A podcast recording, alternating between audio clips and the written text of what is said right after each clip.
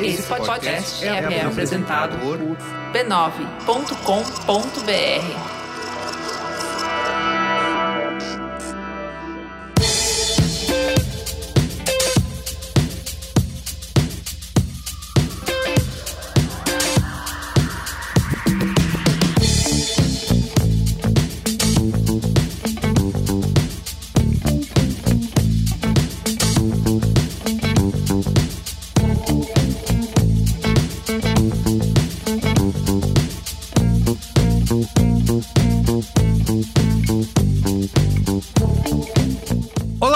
sou Carlos Merigo, esse é o Braincast número 416. Estou aqui hoje com Cris Dias. E aí, Cris, tudo bem? Boa noite, internet, boa noite, Brasil, tudo bem? Luiz e Gino.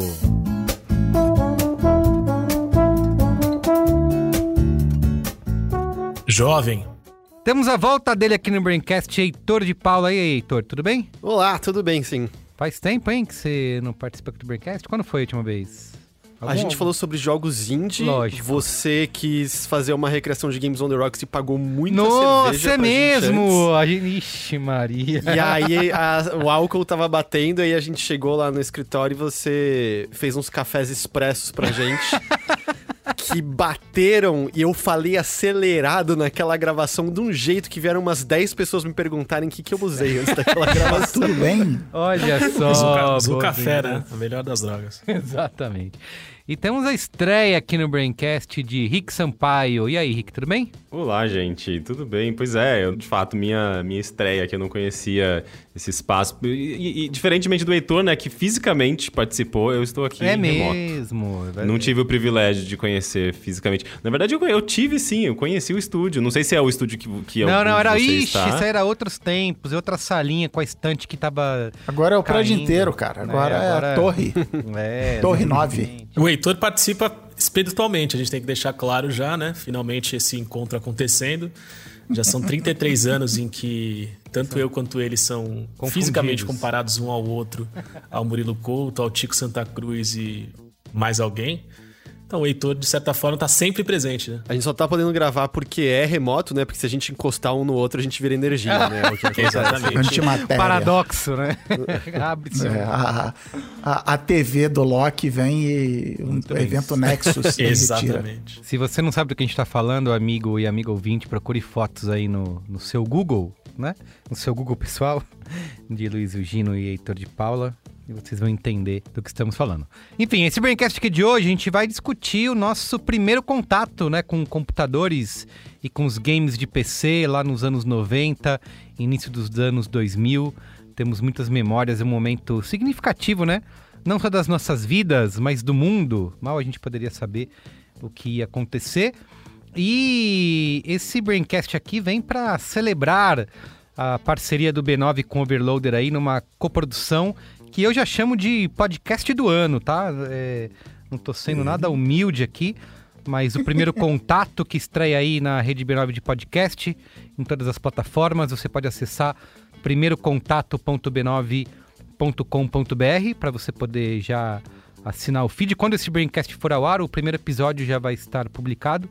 Teremos novos episódios todas as segundas-feiras. E queria aproveitar o Rick, que é aqui o idealizador, roteirista, apresentador, fez tudo né, no, no primeiro contato com a galera do Overloader aí, Heitor de Paula e Caio Teixeira. Conta pra gente aí o que, que é o primeiro contato, o podcast Primeiro Contato e por que, que as pessoas devem ouvir, Rick? É, o podcast Primeiro Contato ele, é um, ele tem esse formato áudio documentário, né? Então é um podcast documental, é, narrativo que conta a história da chegada dos computadores nos lares dos brasileiros entre as décadas de 1980 e o comecinho ali dos anos 2000. E eu gosto de dar esse contexto de lares, assim, porque é, isso é, é o que determina mesmo, assim, quando as pessoas começaram a ter contato com computadores, né? Porque nos anos 80 ali, tá, quando a gente fala de computador, você está pensando em ambiente corporativo. Né? O, computador, computador dentro ele... de casa, né? Faz uma grande diferença. Porque eu lembro que a uhum. primeira vez que eu vi, eu já estou adiantando a pauta aqui, foi na escola, tinha aula de informática e tal. Mas ter o computador dentro da minha casa para eu poder mexer com o que eu quisesse era outra história. Uhum. E isso muda tudo, né? Porque faz nascer justamente um mercado de games, um mercado de softwares de entretenimento. Lá nos anos 90, faz, uh, você tem um, nascimento de um mercado multimídia, né? De CD-ROMs interativos. Daí você tem todo aquele, aquele cenário das bancas que traziam CD-ROMs com diferentes propostas, às vezes voltados a, a, games, às vezes voltados a outras coisas.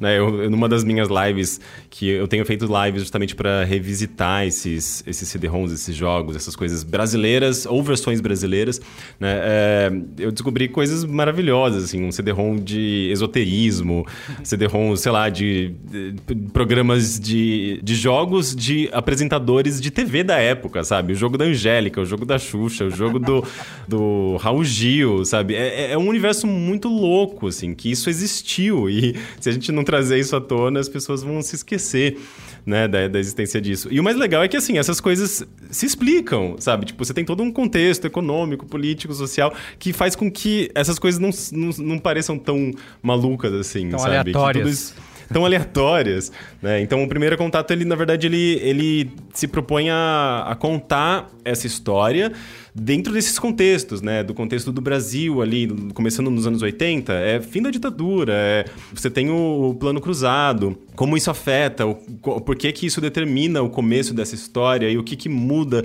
por que que nos anos 90 as pessoas eh, saem correndo para comprar computadores no, no supermercado, no shopping, uh, né, com o plano real, né, que elas de repente elas, se, elas descobrem que elas ganham ali uma capacidade de compra que elas não tinham por conta da hiperinflação. Uh, e, e, e, o que, que, surge dessa demanda né, das pessoas? O que, que acontece quando as pessoas colocam um computador em casa e percebem que elas não tinham internet, elas não tinham Isso, como é. ter as.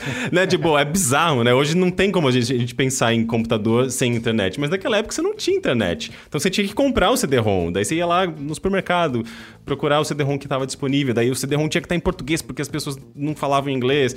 Então você tem uma série de coisas, né? Então e são muitas e chamava, histórias. inclusive CD-ROM. CD-ROM, né? é. CD-ROM. CD Exatamente. Muito bem, ó. Então ouve o trailer aí pra gente, para você poder entender do que, que a gente tá falando. Que o Brasil é um dos países que mais consome tecnologia, games, internet em todo o mundo, você já deve saber. Só que, como toda história, isso teve um começo. Essa ideia de reserva de mercado de eletroeletrônicos e informática chega no Brasil no final dos 70 e início dos 80. As empresas nacionais protegidas por essa política foram experimentando, copiando, clonando. Quem que vai vender? A loja Americanas, Mapping. Lamento informar que o excelentíssimo senhor presidente da República, Tancredo de Almeida Neves, faleceu esta noite congelamento total de preços, tarifas e serviços. Quebrou todo mundo. Praticamente todas as empresas faliram nesse ano. Foi uma quebradeira geral. E aí peguei o avião e fui para os Estados Unidos, saí com o um contrato assinado e começou a Abrasoft com esse contrato. Ele me perguntou o que, que eu achava, eu falei, olha, eu acho que esse é um mercado que vai bombar. E eu me lembro na época, nos comentários eram que o Paulo Roque era um maluco, né? Porque quem é que ia comprar jogo? E quando eu saí, estava operando a mil por hora, era a maior empresa vendedora de PC Game do Brasil. E o meu trabalho era assim, basicamente, era atender as pessoas que tinham problema ou com a instalação dos jogos ou em alguma fase. E você tinha quantos anos? 11 ou 10. O mundo naquela época era politicamente incorreto. no meados dos anos 90, as pessoas saíam de computador da feira em carrinhos de mercado. Parecia um estacionamento no mercado no final de semana de pessoas efetivamente levando computadores para casa. Eles falavam para várias pessoas que os nossos games e da CD Expert eram piratas. E aí o Paulo da Brasoft chamou a polícia. Foi todo mundo pra delegacia, fechou stand, escambau. Um dia me liga lá o chefe do Denatran dizendo que eu estava incitando ao crime por causa desse jogo. O cara era tão aficionado por CD e o cara esqueceu que um dia essa tecnologia ia morrer. Quando eu vi um bar que tinha uma cortina feita com CD, um CD-ROM, eu falei, acabou, cara. Primeiro contato. A história que nunca foi contada sobre os computadores e videogames no Brasil. Um podcast documental produzido por B9 e Overloader. Muito bem, mas antes da gente entrar aqui nessa conversa de hoje, quero, além do primeiro contato, você pode ouvir na Rede B9 de Podcasts uma série de outros programas.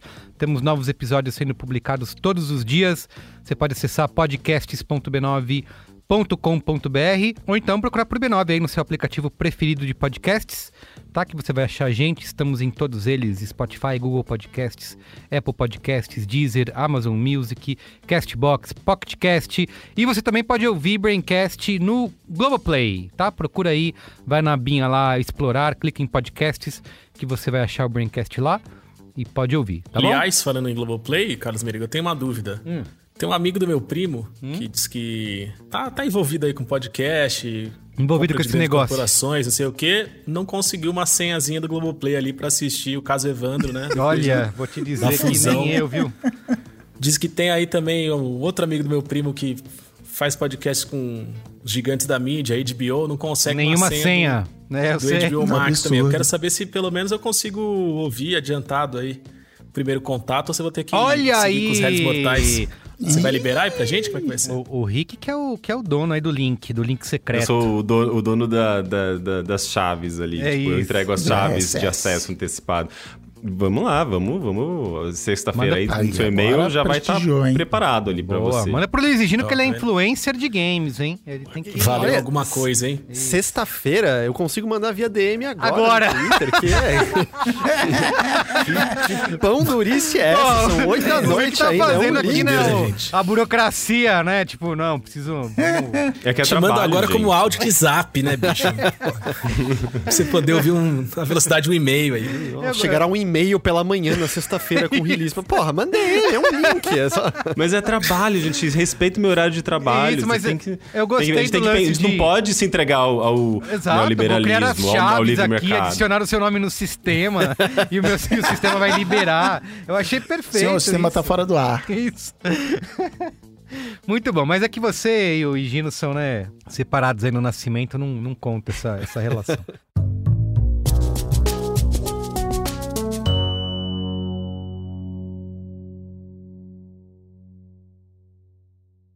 Muito bem, então é isso. Vamos lá então pra, pra pauta? Pauta!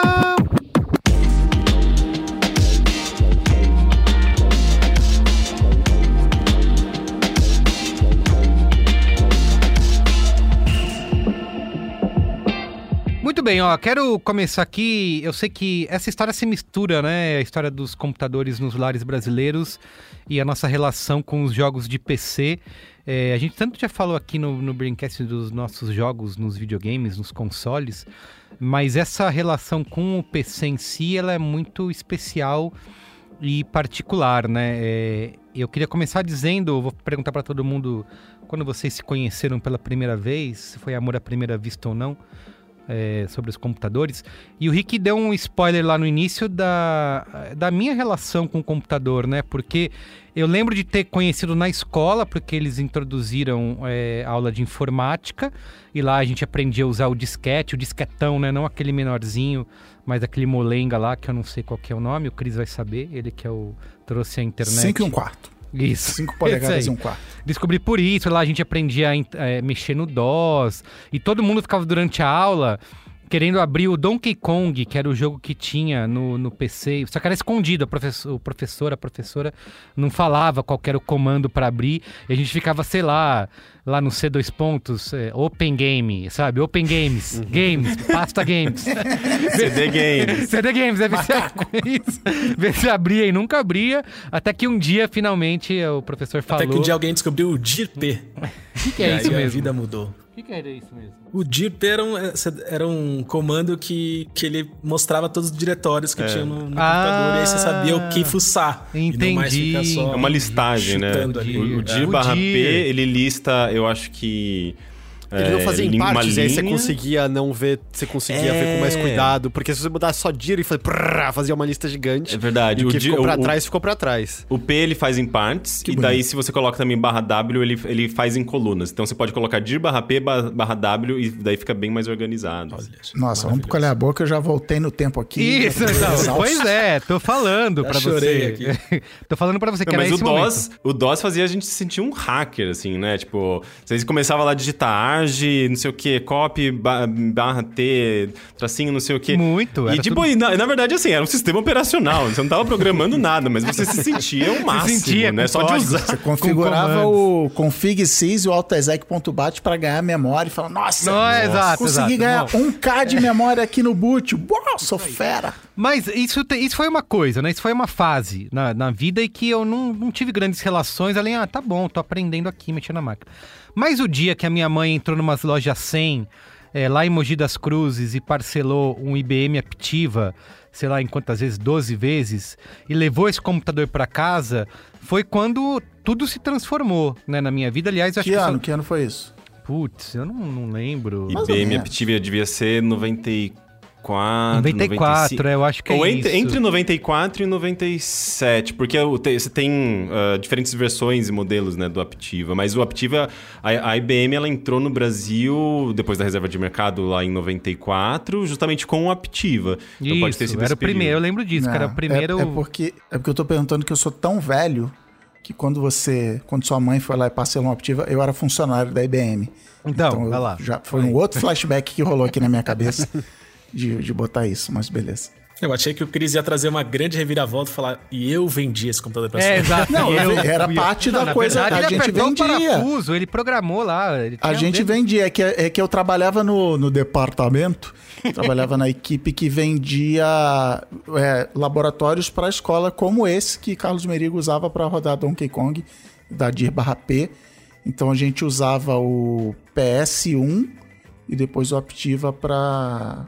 E dava treinamento, suporte, essas É o coisas. PS1 da, da IBM, que não tem nada a ver com PlayStation, né? tipo, é Isso, o PS computador isso, PS barra PS1. um. Isso, Isso. PS barra Pô, 1. bem Depois legal. eles lançaram, acho que PS barra 2 e tal. Que tem uma das melhores propagandas da história dos computadores. É, E aí, com esse computador em casa, é, que eu só estou aqui hoje por causa desse momento, tá? Gravando, apertei o REC aqui hoje por causa disso. Se isso não tivesse acontecido, sei lá o que, que eu estaria Que era a profissão do futuro. da minha vida. E É. foi. E eu lembro que assim, o computador chegou em casa, né? Ele era uma máquina estava sendo ligada ali como se fosse uma geladeira num canto da casa. E os meus pais não sabiam nem o que fazer, eles abriram paciência, né? Começaram, ah, paciência era o grande lance. Jogar paciência no, no computador.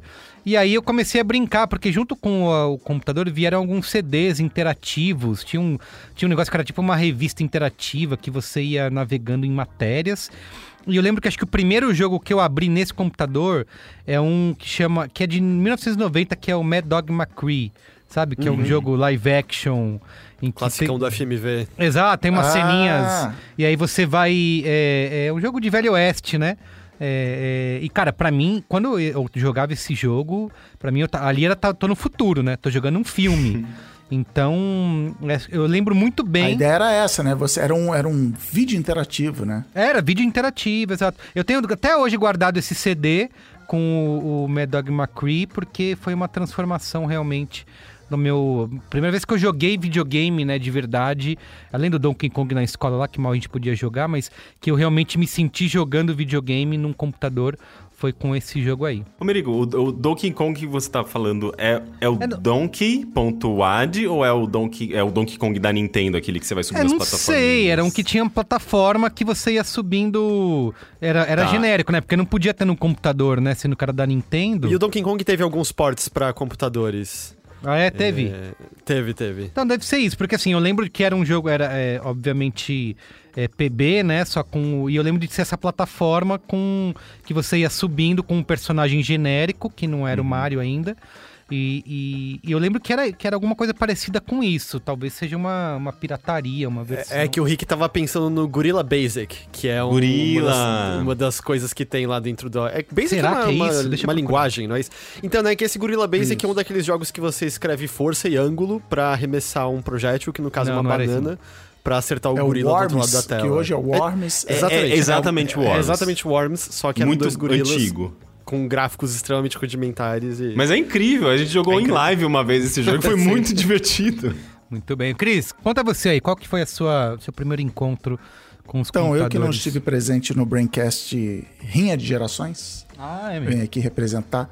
Então é engraçado, porque o, o, o meu, o meu primeiro contato com o computador, meu pai foi funcionário da Embratel a vida inteira. E a Embratel, em 1982, inventou um negócio chamado Projeto Ciranda, onde ela financiou, facilitou o pagamento para os funcionários de CP500 da Prológica, que era um, um monobloco que tinha o computador, o teclado, o monitor.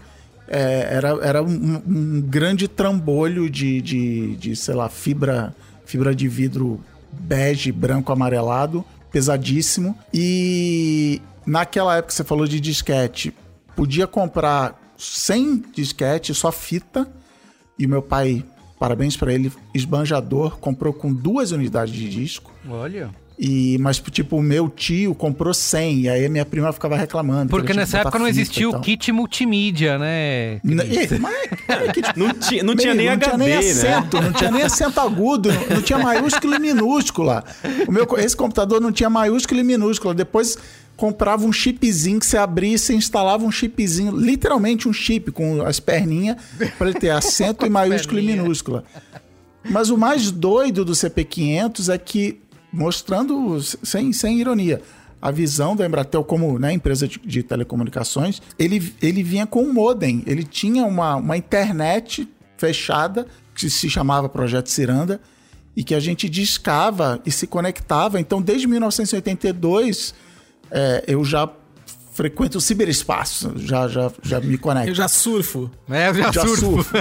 era uma intranet, né? É, porque era fechado num circuito é, Isso, próprio ali da Embratel. Com, eu né? só falava com quem estava conectado no projeto Ciranda. Eu não falava, sei lá, tá. com MIT, com é, tal. Então ainda, era ainda mais fechado do tava que BBS. Tava mais para BBS então, né? do que, do que para do que para internet. Mas se vocês forem falar de... Ah, aí eu comprei um modem. Aí eu tinha um modem de 14,400. Aí um modem de 14.456 mil, não sei quanto. Meu modem era de 300, não é 300 mil, era 300. A velocidade dele era 300 baldes. Então era super lento, mas dava. E aí tinha essa, essa linguagem que o Heitor falou, Basic, eu comecei a programar. Então, assim, eu fiz um curso de programação com 9 anos de idade. E eu achei que eu ia fazer. Eu já tinha um jogo na minha cabeça, assim. Era, o 82 foi quando saiu o ET. Eu ia fazer o jogo do ET. E eu lembro, se eu fechar o olho agora, eu lembro dessa tela, assim. Era o ET, era vendo de cima, de cima para baixo. Era um, não era um side-scroller, era um up-down scroller. Você andando de bicicleta com ET e desviando dos obstáculos. Óbvio que eu nunca consegui fazer esse jogo, mas é, era muito isso. Você comprava o computador e você ganhava um curso de programação para sair programando. Olha. Aí logo depois, é, meu pai levou esse computador para a firma dele, ele tinha um, um, complemento de renda, ele tinha uma outra empresa. Ele vendia vacinas. Não, é isso que eu ia falar, eu ia falar isso agora. Vendia vacina, mas aí tinha né, um trabalho aí de intermediação. Ele, dava vacinas ele encontrou aí. uma pessoa tomando chopp no shopping aleatoriamente. Exatamente. Aí ele levou o computador para fazer planilhas e tal, e aí ele comprou um TK85. E aí ligava na televisão, aí era só com fita. E aí o meio de consumir jogo era um jeito que eu já espionei aqui a pauta do primeiro contato, era você comprar a revista e você digitar o código fonte na, na, na, revista. E aí o TK85, ele tinha um, um, negócio doido, o save game do TK85, era você, você baixava a memória inteira para fita. Então você digitava o jogo, rodava. Isso? E quando você. Ah, agora acabei, você dava o equivalente ao Ctrl C do, do, do, do TK85 e dava grave na fita a memória inteira. Então você deixava. Aquele barulho de modem era a mesma coisa na fita uhum. e você deixava lá gravando para no dia. Ou você não desligava, mas é aquelas coisas, faltar luz e tal. E, eu, e, aí, nessa época, eu jogava muito jogos de adventure. Tinham jogos até brasileiros de entre, vá, vá para o norte, pegue a faca, faça não sei o que. Era o que eu gostava de jogar na época. É, inclusive, tudo texto, quando, isso aí. Tudo em texto, tudo em texto. De novo, acho que não tinha maiúsculo e minúsculo, talvez tivesse. Duas cores, ligado e desligado. É, na TV preto e branco. E aí, inclusive, depois, quando. Nem a pauta desse programa, quando eu fui jogar RPG de mesa, Dungeons and Dragons e tal, foi o jeito que meu amigo descreveu. Sabe aqueles jogos de aventura que você joga no computador? É isso, só que ah, é a galera jogando ao vivo. Então era o meu tipo de jogo favorito.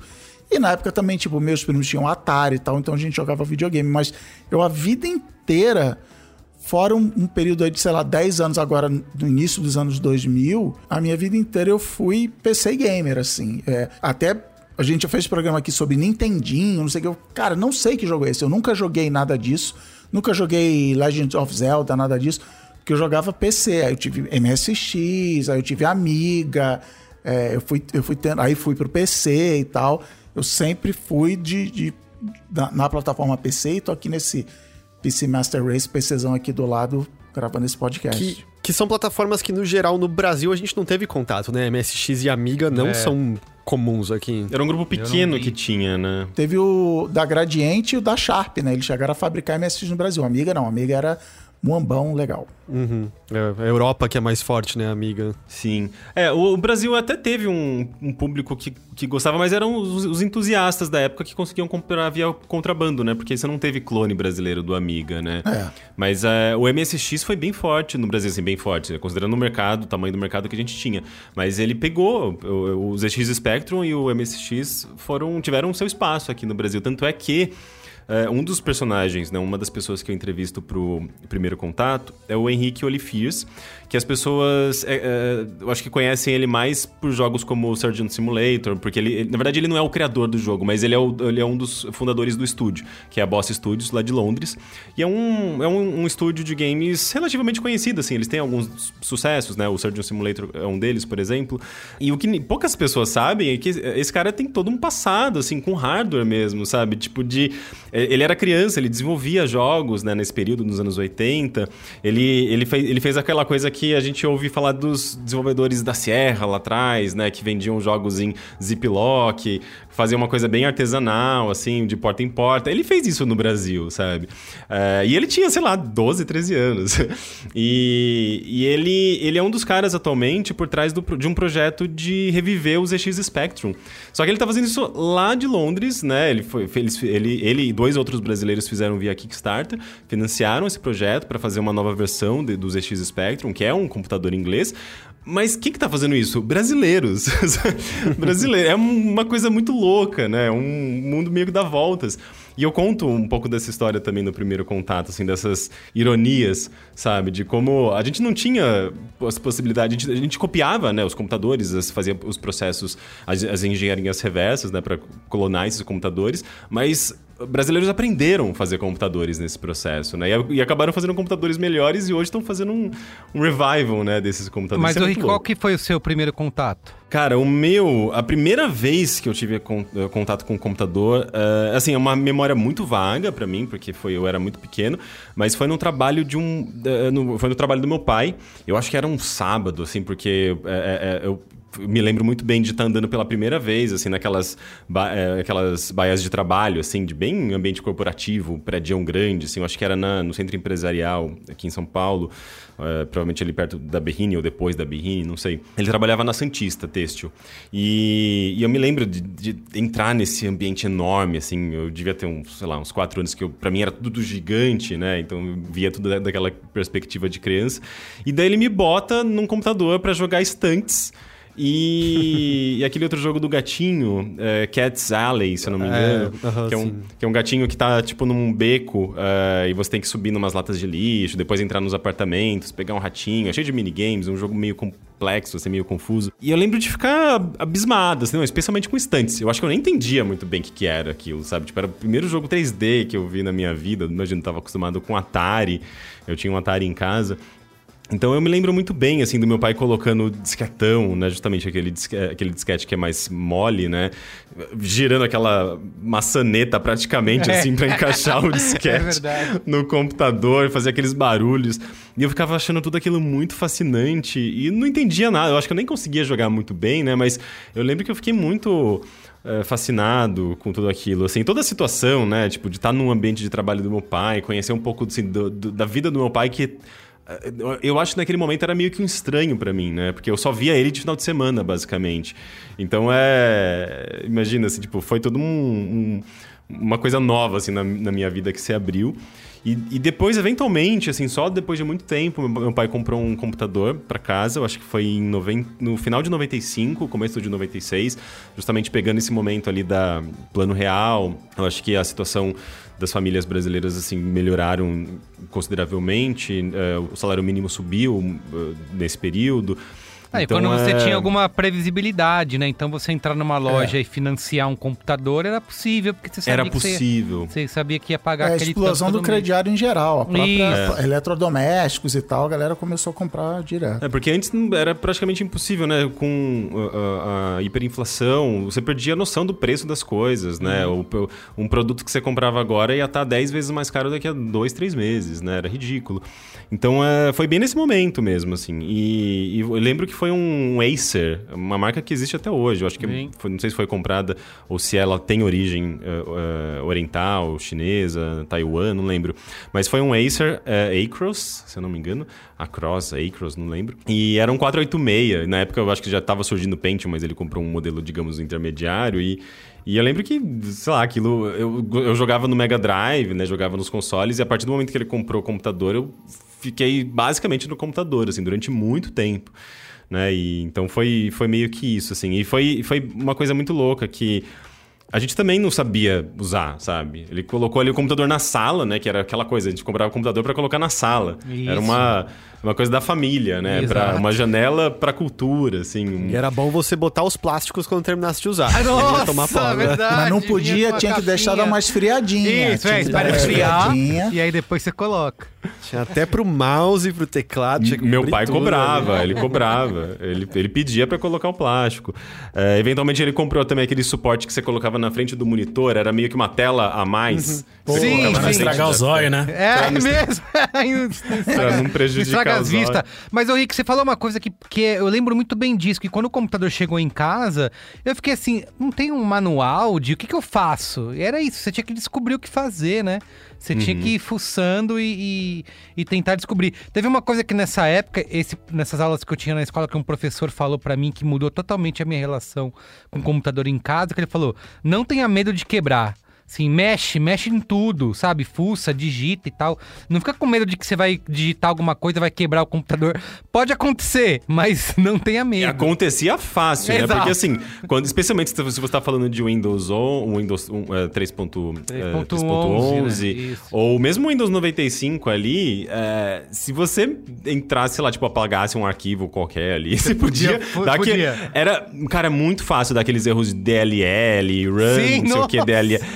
Quantas vezes você ligava o computador e o Windows já aparecia um bug lá, tipo, erro de da- não sei o que, DLL, não, Você ficava, DLL é "Que que isso, era tudo era DLL." Quantas vezes, quantas vezes as pessoas não tentaram substituir a tela inicial do Windows 95 Home Edition para Homer Edition com a foto do Homer Simpson e não tiveram que formatar completamente seus computadores?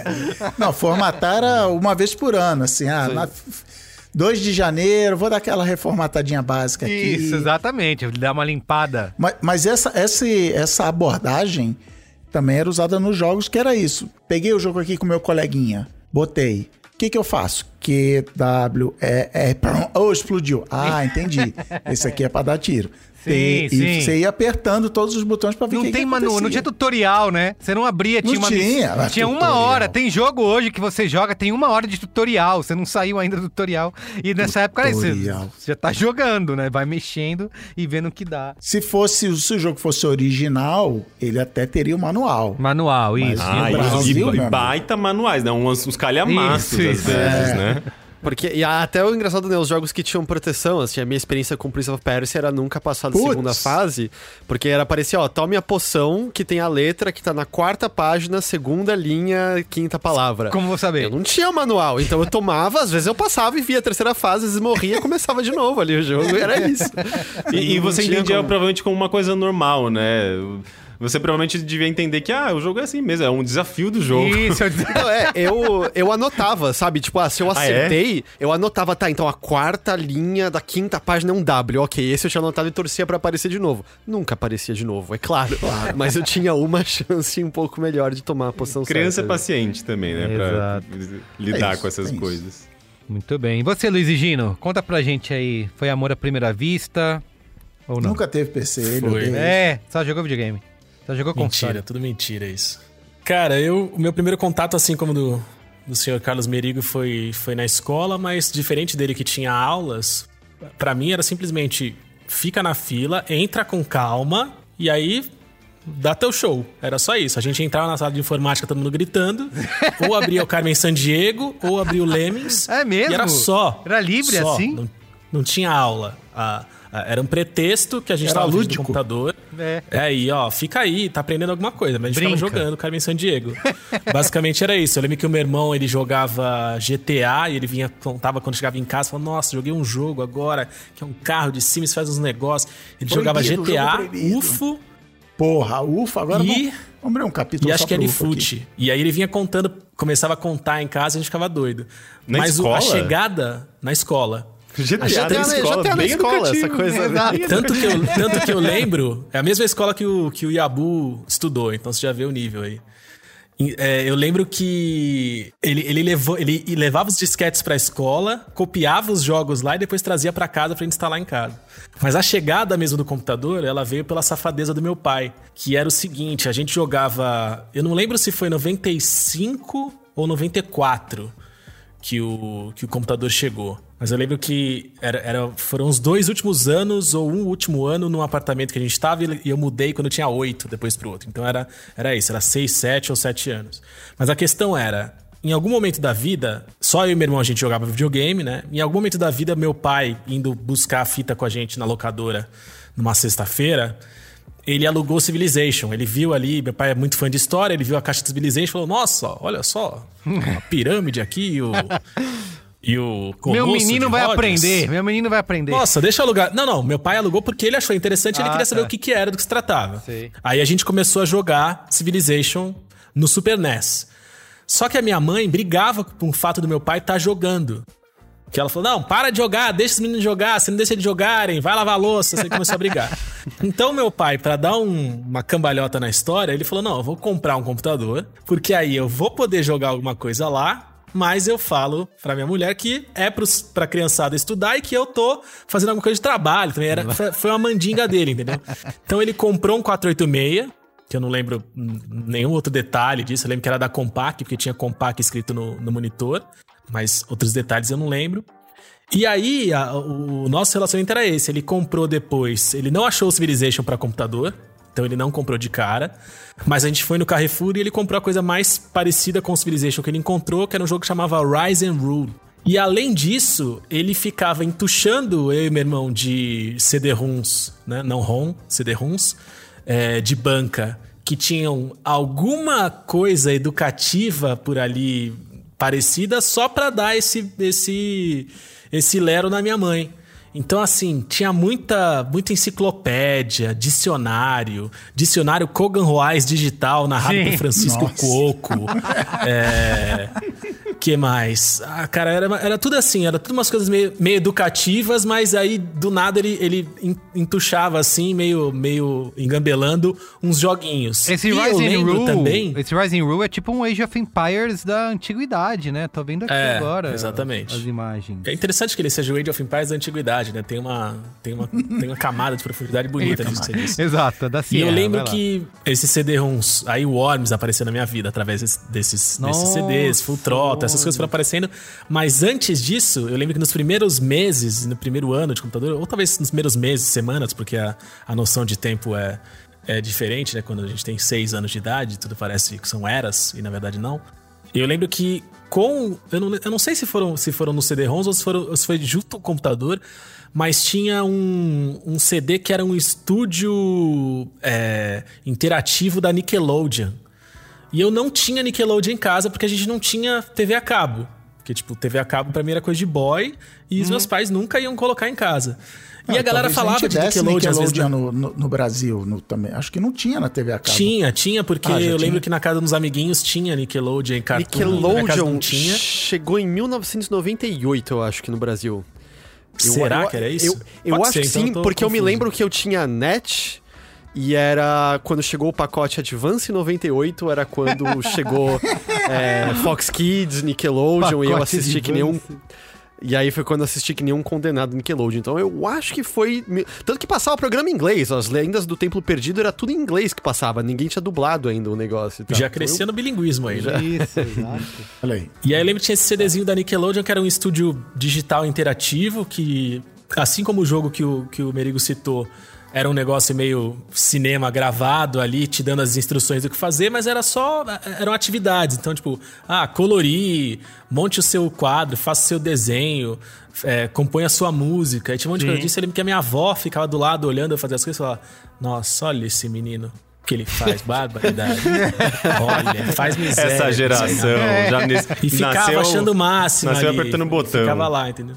Mas era mais ou menos por isso, assim. E aí, acho que na, na relação com os jogos, a gente vai entrar nisso mais tarde, mas o, o- eu segui jogando muito videogame e aí o meu pai abandonou o, o, Civilization com a gente no videogame. O videogame era só uma coisa nossa. E no computador, a maioria das vezes, tinha uma participação ali do, do, do meu pai querendo fingir que tava, que tava. que era a gente que tava jogando e que ele não tava participando ali, dando umas broncas, tal, não sei o quê. Desliga isso aí! Aí ele sentava do lado e falou: não, não, continua jogando. Que ele tá sentado do lado vendo, entendeu? E tudo tinha muito a ver com isso. Jogos de estratégia, é, clones de, de Civilization de Age of Empires, até chegar no Civilization Age of Empires mesmo. Foi meio, foi meio por aí. Luiz, isso é bem interessante o que você falou, porque existia uma aura de educação mesmo no computador, né? O, Ah, o é jogo mesmo. de videogame, É de console, ele tinha essa carga de diversão, ele era infantil, era brinquedo, estava associado a né? brinquedo, é exato. E, e- e os pais meio que entendiam dessa maneira, o videogame é brinquedo. O computador, ele é para aprender, é cultura, é, é, você vai desenvolver inteligência. Os jogos eram de estratégia, de narrativa. Isso, e, e eram o pai coisas que- comprava o computador junto com o Microsoft em carta, né? Que é pra você poder ficar... Naquela, né? Porque esse negócio era caro pra cacete. Isso, era. Ah, e, Era tinha, e tinha uma coisa interessante do computador que era a estratégia do Ctrl ESC, né? No videogame, tipo, é, por exemplo, eu, eu passei muitos anos da vida que eu não podia jogar videogame dia de semana, era só final de semana.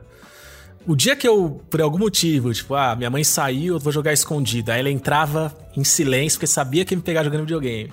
Eu falava, tá jogando! Aí não tinha o que fazer, sabe aquele controle, tem um fio, entendeu? Então não- Sim, lógico. Não consegue esconder, Sim. põe no bolso, fala, não, o quê? Tem um cabo saindo da televisão até você. O computador, você tava lá, jogando. De repente alguém. E aí você, pum, Ctrl ESC, Alt Tab, dava algum comando ali que não, porra. Tá na tô aqui enciclopédia. no- no- fazendo trabalho aqui em enciclopédia com Francisco Coco, porra. Eles acreditavam em algum Tem nível. algum jogo, inclusive, que tinham, dessa época, que tinha um comando que você apertava e, e- e ele simulava uma tela de, de e-mail, trabalho. assim, é, de Era um trabalho, planilha, Outlook. Na verdade, era, um- era um planilha. negócio chamado. Era um negócio chamado Boss Key. Que era É. pra você apertar quando seu chefe tava chegando, era essa a Sim. ideia. Os jogos da. Sierra tinham isso bastante. planilha. Você apertava, porque tinha muita gente que jogava trabalho, né? Leisure Suit Larry é um jogo que famosamente foi muito compartilhado pirata em ambiente de trabalho nos Estados Unidos. E aí você apertava tipo F5, porque aparecia, sei lá, uma tela de DOS com os textos. tô trabalhando, tô trabalhando. Aí a pessoa saía, você apertava um botão e voltava pro jogo. Muito Genial bem. isso. E você, Heitor? Conta aí seu primeiro contato. É, foi também por conta do plano real, essencialmente. Eu fui lá pra 94 ou 95 e meu pai tava melhor de vida, né? Como, como muita gente na época. E era muito a época em que, assim, se pegar, né? Acho que o, o quadro geral ainda foi relativamente. Foi adiantado comparado a muitas outras pessoas, né? Ter um computador em casa em 94, 95. Mas foi uma época que eu lembro que muito círculo social de amigos, sabe? Tava todo mundo meio, ah, é a hora de ter um computador em casa, né? Vamos ter um computador em casa agora. E, e aí foi nisso que a gente teve, assim. Foi. Eu lembro que foi um evento. Foi a gente sei lá, eu acho que era uma Talk Stock, comprar o móvel onde ficará o computador da casa. é um Nossa, móvel com gigante de. estabilizador. Exato, estabilizador. Aí e era gigante, tinha tipo três andares. Aí no andar de cima eram as caixinhas de som. Tinha que comprar uma Sound Blaster, impressora. né? Sound Blaster. Tinha, O, comprou o impressora. pra botar o CD, né? Um, O CD. Ah, o negocinho dos disquetes também, então era o móvel do computador, tava ali na sala e tal. Então, e assim, eu lembro que a gente comprou o móvel, comprou a cadeira do computador, então foi a primeira vez que tive uma cadeira de rodinha que girava em casa, então Junto com irmão o rodando que nem computador, a indústria do o mercado da marcenaria também bombou, né? Foi lá pro...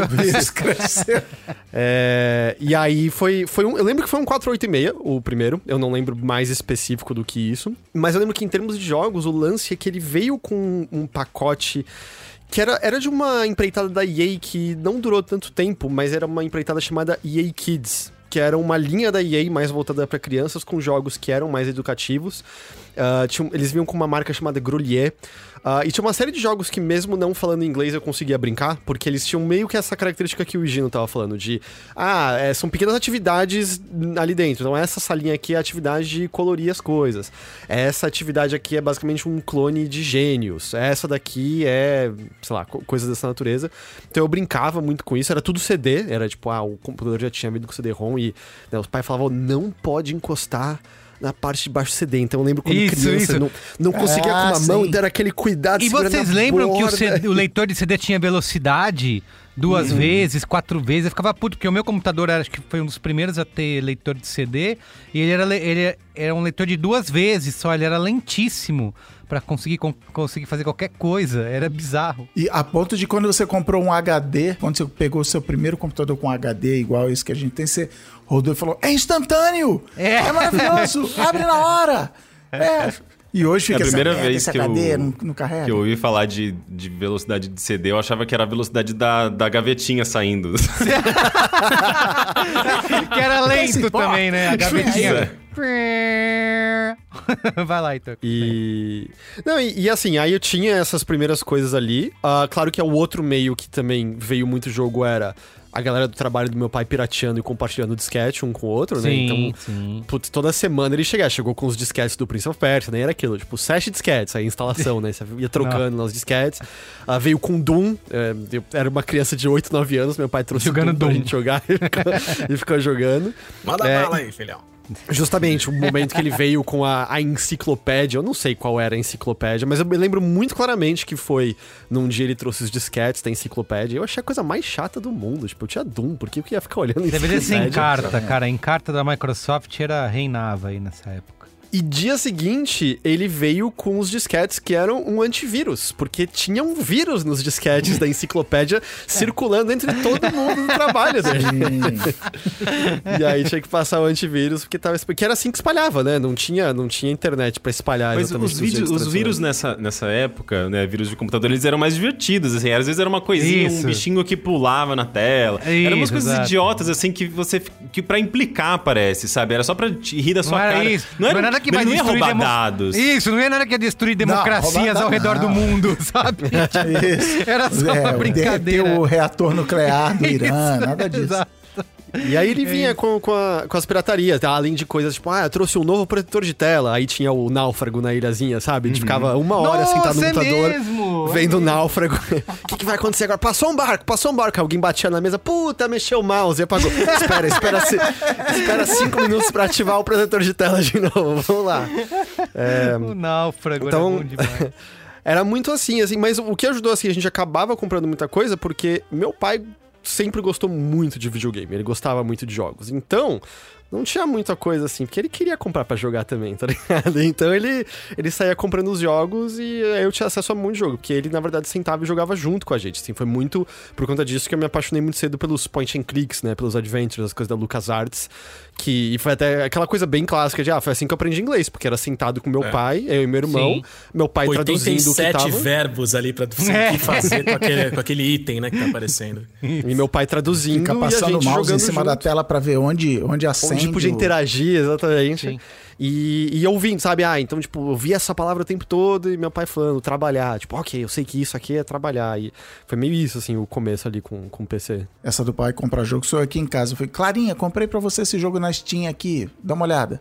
Pai, eu só jogo LOL, não tem. Por que, que você isso compra aí. jogo? Não, é legal, legal, legal, pai. Vi aqui, mas eu vou jogar Não, LOL agora não aqui, tem tá, LOL. beleza. Isso era uma, uma coisa que rolava, é que, tipo, tinha mais lojas de computadores, né, no, no geral, tipo, no- os, shoppings tinham, mas eu estudava ali no Rio Branco, tinha que atravessar a Raposo Tavares pra chegar lá, e tinha uma plug use no caminho, que pra quem não lembra, eram umas lojas de computadores enormes. Na minha lembrança, essa plug use era um supermercado de coisas de computador. Não, eu morava no Rio e quando eu vinha pra São Paulo, cara, eu vou na Plug Use. Eu vou lá, eu, era, era roteiro, assim, não, vou dar uma passada lá pra, pra comprar um mousepad da hora, pra comprar um... Era- e, e aí eu voltava da escola, passava na frente. Então era frequentemente, mãe, mãe, vamos parar na Plug Use, mas a gente não vai comprar jogo. Não, é só pra olhar, mãe, é, É, só pra isso, olhar.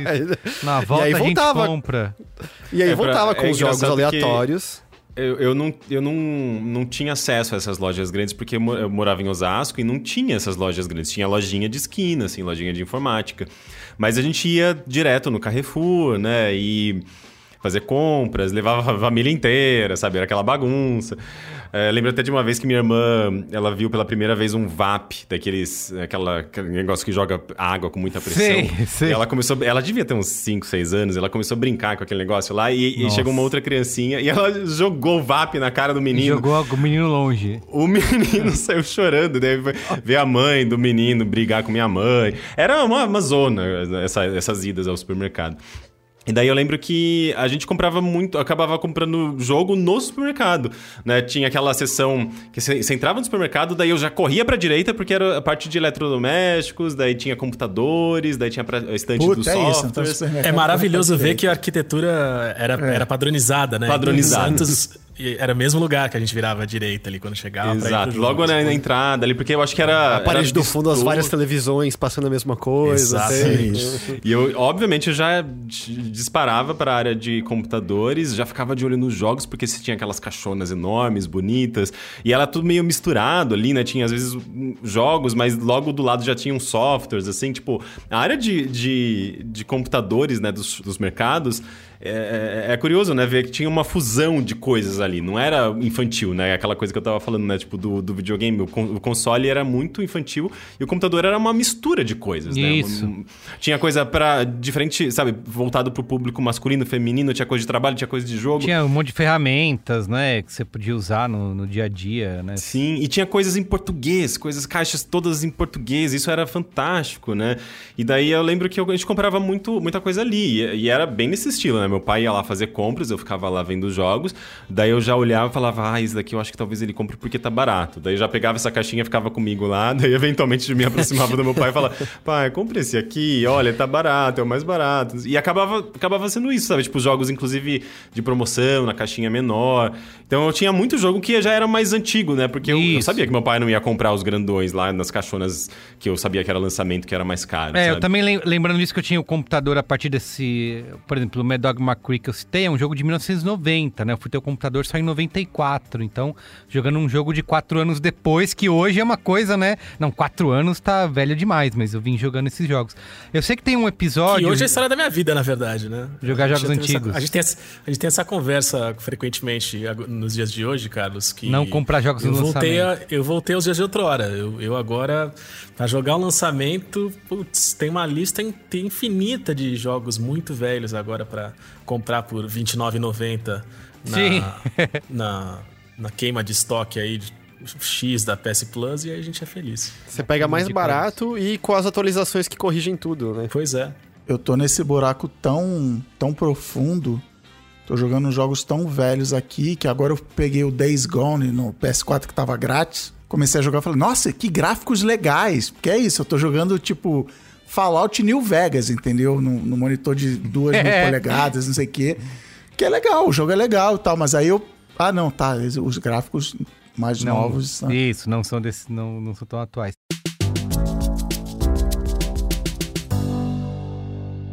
Uma coisa que eu sei que tem um episódio, Rick, totalmente dedicado a isso, mas tem uma coisa fundamental que transformou a minha relação com o computador.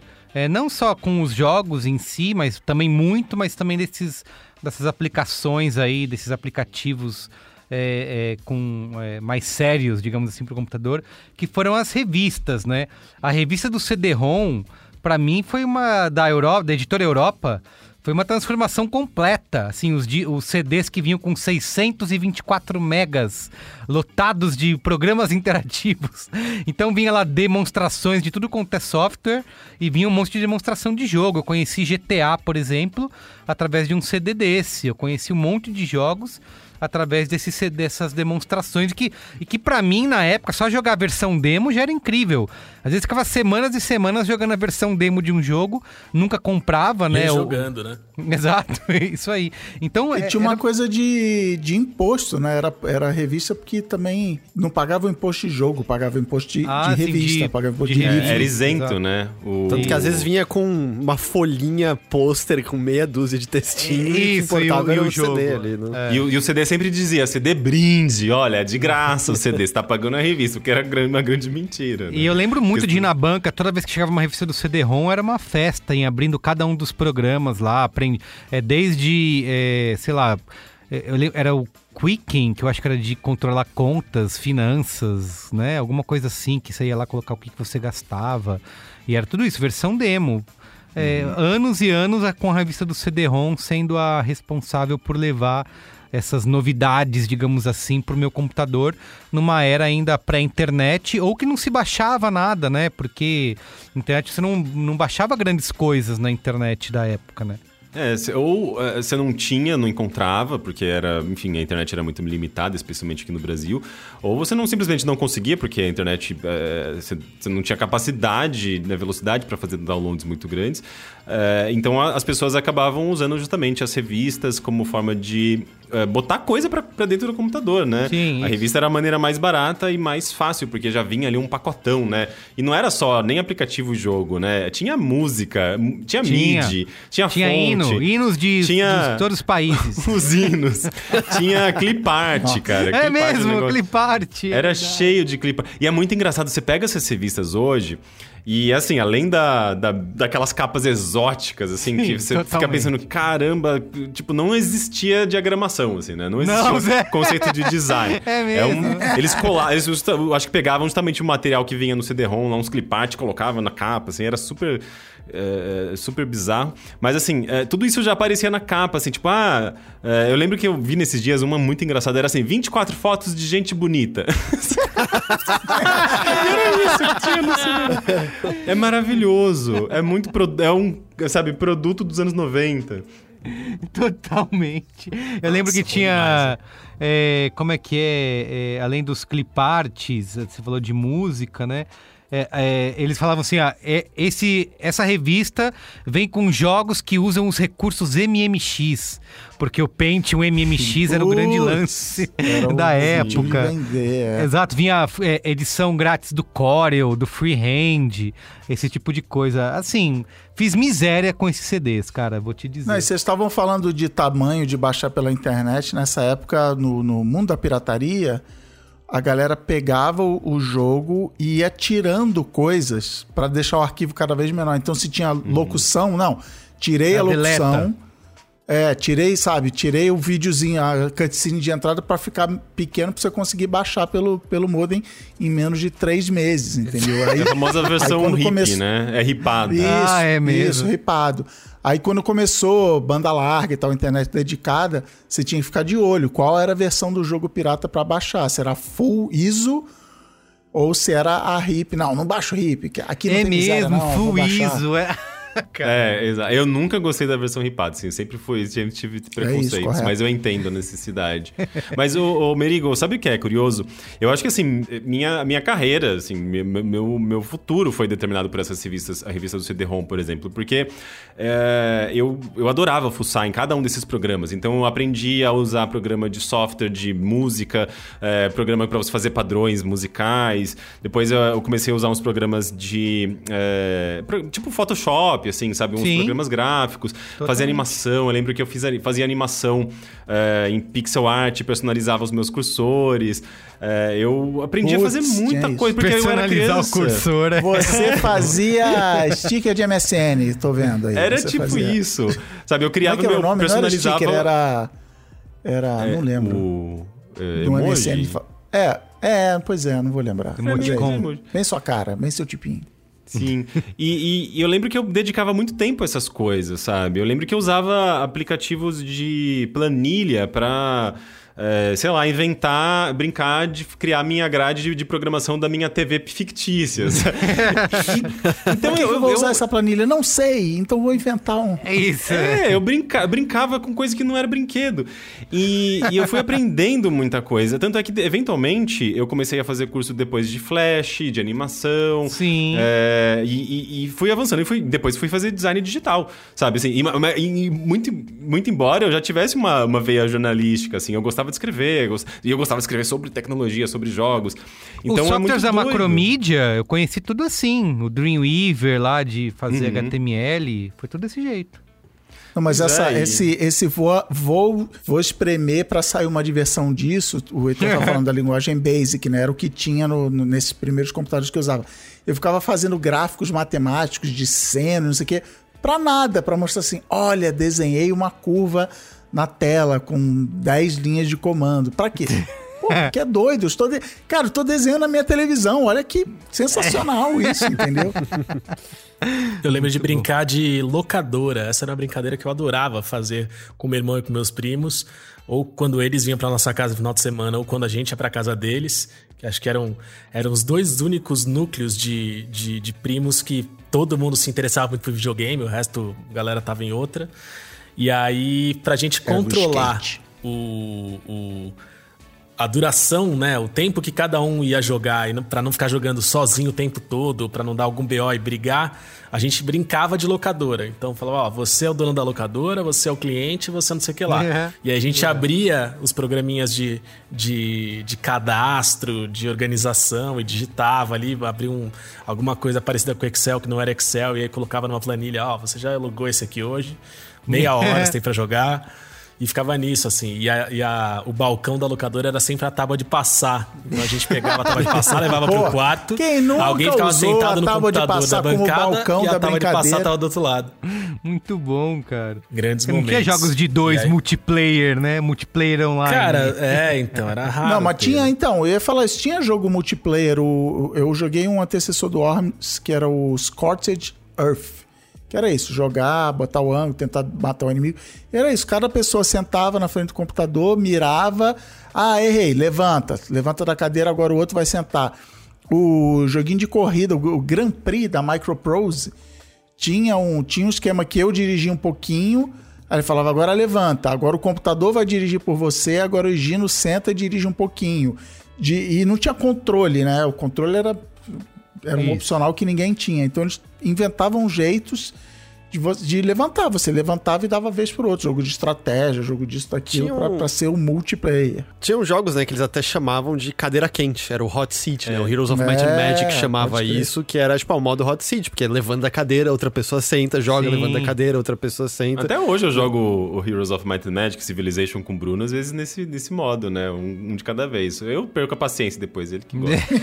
mas, mas eu jogava muito. A minha irmã, eh, eu jogava com a minha irmã, assim. eh, tinha um Atomic Bomberman, que era um- uma versão americana, inclusive, de um jogo japonês, que era muito legal. A gente jogava o Load Runner da Sierra, que era muito Load Runner legal. dava pra dividir o teclado, né? Uma É, pessoa a na gente jogava um do lado do direita. outro, assim, é, tipo, aí coladinho, sabe? Coladinho, Às vezes é. é, ficava meio, sabe, tipo, meio apertadinho, mas dava, era divertido. E até uma coisa mais intimista, né? Porque imagina, hoje as pessoas jogam multiplayer online, assim, tipo, se falando num negócio. E a gente tava lá colado, literalmente, assim, um no outro, né? Imagina, tipo, um- uma experiência completamente E ho- diferente. E hoje de um uma jogo reclamação que a galera tem em videogame é não ter esse modo sofá, né? Tipo assim, ah, eu quero jogar multiplayer com a pessoa que mora aqui comigo. Pois não, compre um outro videogame, Isso, compre uma outra televisão. local. É, com as crianças é. lá em casa é difícil, tem que ficar atrás de achar multiplayer É, local.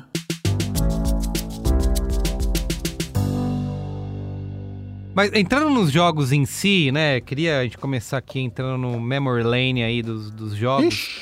É, é assim, é- eu não sei nem por onde começar. São tantos para se falar, né, dessa época.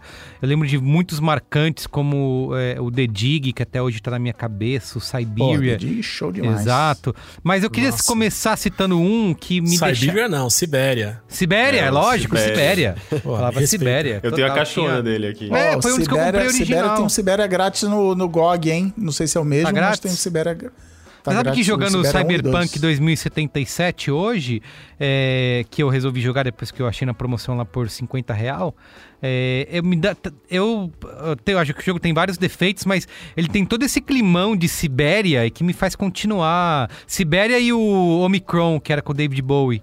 É, Da época também eu, eu gosto por causa disso. Mas eu queria se, começar citando um que é o, o Out of This World, sabe? Que era. é- é- Esse jogo tinha um quê de mistério pra mim, porque ele era desses jogos que É você. o que o cara dava derrapadinha assim? Isso, derrapadinha, só com a perninha assim, ó. e você não sabia o que fazer com as minhoquinhas lá, você morria nas minhocas. É, porque isso, eu- esse jogo foi um, um dos primeiros que me criou essa essa aura de criar um mundo, né? De criar um universo naquele. Atmosférico, né? É, exato, atmosférico. E, e ele não dizia nada que você tinha que fazer, você era só jogar naquele mundo lá e você tinha que se virar, descobrir o que que era. E eu fiquei profundamente encantado com aquele jogo, eu nem sei porquê. É, então eu tenho até hoje o Out of This World na, na, na mente, aí na cabeça como um dos grandes jogos de PC aí dessa época. É, e jogo de DOS mesmo, né? Isso, é que eu acho isso. que ele também ele fazia uma coisa que não era comum, assim. Ele tinha aqueles gráficos vetoriais que simulavam uma coisa meio tridimensional 3D, e, e, e era de uma qualidade de animação que a gente não tinha visto Não nada tinha. igual, né? Tinha ali o Prince of Persia que era, que era bonito, Isso, tinha aquela- aquele movimento rotoscopiado, né? Bem realista, mas o Out of- of This World, ele parece que ele dá um passo à frente, né? Ele tem aquelas animações, aquelas... Ele tinha CG, ele tinha... Ali, é cutscene, né? Cutscene, Imagina. é mesmo. É, e de parecer muito- 3D, Acho que ele tinha acho mais que é cores também. Ele foi um do que já pegou que o, o primeiro Prince of Persia, que na verdade acho que é a derrapadinha do Prince of Persia, que ele chegava perto da beirada, ele uou, fazia assim. Ah, é Mas aquele ele, bala- ele tinha poucas né? cores. E o Out of This Era World era uma moderno. pintura, cara. Era um negócio lindo, entendeu? E, e, sei lá, e acho que esse atmosférico é uma boa palavra, assim. É, mas eu, eu lembro que eu, eu, eu comecei a pirar muito com esses jogos. eh, eu lembro que, assim, eu- até hoje eu percebo isso. Eh, eu gostava muito de um jogo, eu falava, nossa, que jogo interessante, eu vou, quero saber mais sobre quem fez esse jogo. E naquela época era su- era super difícil de você encontrar essas informações, né? Eh, mas eu sempre ficava com alguns jogos na cabeça. E eventualmente eu ia fazendo as conexões, ia lendo alguma coisa em alguma revista e tal, e eu percebia que era um jogo francês. Out of This World é um jogo francês. Depois eu fiquei muito apaixonado pelo Twin Cities Odyssey, Relentless, que também eram do mesmo criador, do Alone in the Dark, né? Tudo do mesmo, do mesmo cara. E, e, e daí eu comecei a perceber que tinha uma, parece que uma, uma linhagem, assim, sabe? Os jogos franceses, eles eram meio que o... O jogo arte, né? tipo, É. do- dos PCs, né? E daí eu, eu comecei a a apreciar esse, esse game design que eles tinham. E é meio. Nessa época também tinha, ah, o quadrinho francês, ele é diferente e tal. Porque é isso. Os jogos da, da LucasArts e da Sierra, eu acho Pô, que eram os mais populares. aí. Exatamente, acredito. exatamente. Porque assim, É, a gente tinha as versões brasileiras, né, desses jogos. Assim, eles saíam em caixa, em português. AM, lançado é, oficialmente. em né? português. Lançado oficialmente, né? E isso acabava... é, tornando esses jogos mais populares, né? Especialmente quando eles vinham em português. O, o Full Throttle foi o primeiro Uhum. jogo legendado em português, né? Desse- desses jogos é, focados em narrativa e tudo mais. E o Full The Throttle me lembro Dig, era- Rick, porque eu lembro que era o- o jogo do Spielberg, né? Uhum. Então É. você traz o cara do cinema, né? Todo mundo Não, conhece era pelo era cinema. o jogo que o Spielberg queria fazer um filme. Ai, meu! E aí Mas ele era não tão tinha ambicioso, tecnologia Isso, pra isso. fazer aquele filme, então ele falou: então vou fazer um jogo. Spoilers, a jogo. história não é tão boa assim.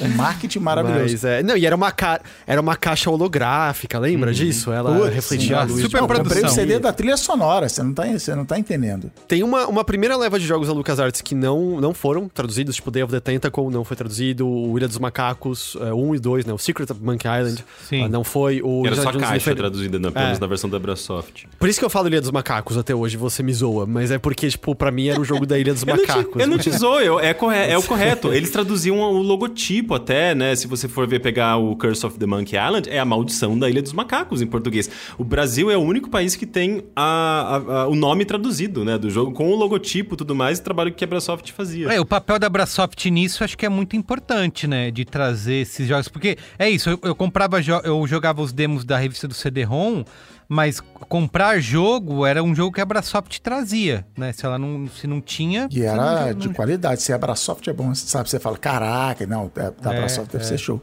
Vocês falaram desses jogos da LucasArts. Até hoje, Indiana Jones and the Fate of Atlantis é o top, sei lá, Maravilhoso. 3, bicho. Jogo Isso. favorito. É bom pra caramba. É o verdadeiro quarto filme do Indiana Jones. É o verdadeiro quarto filme, é isso, a é isso. aventura que sucede a Última Cruzada. É isso. E ele, ele veio com um negócio que era uma abertura interativa. Os créditos, os créditos iam rolando, aí você fazia. Aí parava, você jogava um pouquinho, vinha mais um pouquinho de crédito. É muito e legal. essa tecnologia da, da LucasArts, como era MIDI, né, como não era música gravada nem orquestras e microfones, por uma limitação tecnológica, ele tinha um negócio que a música ia mudando à medida que você ia. Era o Muse, então ele ia mudando a música à medida que você ia avançando, clicando, não sei o que. Cara, era incrível esse, esse jogo. E, se você for falar, o jogo que me marcou é Indiana Jones e o Destino da Atlântida. Só que eu joguei sem dublagem, eu joguei só texto. Depois uhum. botaram um imitador de Harrison Ford lá, eu achei zoado, eu desligo toda vez que eu vou jogar de novo. é porque você jogou em disquete, né? Então. É, é eles, depois eles é, lançavam uma versão em CD que eles chamavam de Talkie version, version né? Porque é, tinha, é. eles falavam. E eu joguei esse jogo em live, né? Eu, eu, nas lives do, do, primeiro contato eu sempre jogo essas velharias. E, e eu usei o, o, o ScanVM, né? O ScanVM é um uhum. emulador de, de. Inicialmente eram jogos da LucasArts, né? Emulador de, de, do Scum, que era a engine né? dos jogos da LucasArts. Mas atualmente roda de tudo, tudo assim. Roda imagina, todo tipo de adventure que você imaginar. É, e, e eu, eu testei com Indiana Jones e, e, você pode fazer umas configurações. Eu coloquei tipo um. É, um, um font sound, né? Tipo, que é uma fonte. Ele, ele pega, tipo, um, um, plugin, né? Tipo, pega uma. uma literalmente a fonte de som dele uh, daquele Roland, aquela, aquela. Era um meio que um modulador de som que Aqui no Brasil ninguém tinha, porque assim, se nos Estados Unidos era custava 600 dólares, aqui no Brasil devia ser uma, um carro, ser preço de um carro. e, mas era tipo, era o supra-sumo do, do som do computador no começo dos anos 90 e até acho que meados, assim. Que era, não era exatamente um reprodutor de áudio, era um negócio assim para meio que para compositor e tal, mas ele fazia com que a, o, som MIDI ficasse uma coisa perfeita, sabe? Era uma orquestra que vinha Sim, no, na sua casa. E eu consegui é. rodar isso no emulador e ficou perfeito, é lindo, é maravilhoso sabe? É incrível até hoje. A Holland, não sei que, que, que, que fim levou, tá lá, tá no céu a Holland. É, mas ela fazia sintetizador de banda de rock, assim, você no show é. tinha, Então era a mesma tecnologia daquilo no seu computador. E era isso, eu lembro. E, e, e, todo mundo ficava, só ouvia falar, era lenda. Não, porque tem uma placa Holland. Não é Creative Labs. Creative Labs tá com nada. O negócio é Holland, incrível tal. O que eu ia falar é assim, apesar de pessoalmente, tipo, no meu coração, eu sempre ter gostado mais do Ilha dos Macacos, ou mesmo Full Throttle e tal. O jogo, esse jogo do Indiana Jones, ele também tinha um lance para comparado a esses outros é, point and clicks, em que ele tem, tipo, três jogos dentro de si, na real, né? Porque o Isso. miolo inteiro você pode jogar de três maneiras diferentes. Ou no caminho da porrada, que era o mais chato de todos, ou o Indy sozinho pensando, ou junto com a Sofia Happy Good, né? Que é a, é a companheira dele ali no jogo. E eles, tipo, criaram três, sei lá, é o que? 80% do jogo é, tem três versões diferentes, com quebra-cabeças diferentes e cenários diferentes e conversas diferentes. Era uma Avançado, coisa bem. Né? Era, era bem, sei lá, ousada comparado ao que os outros jogos fizeram no, no gênero ali.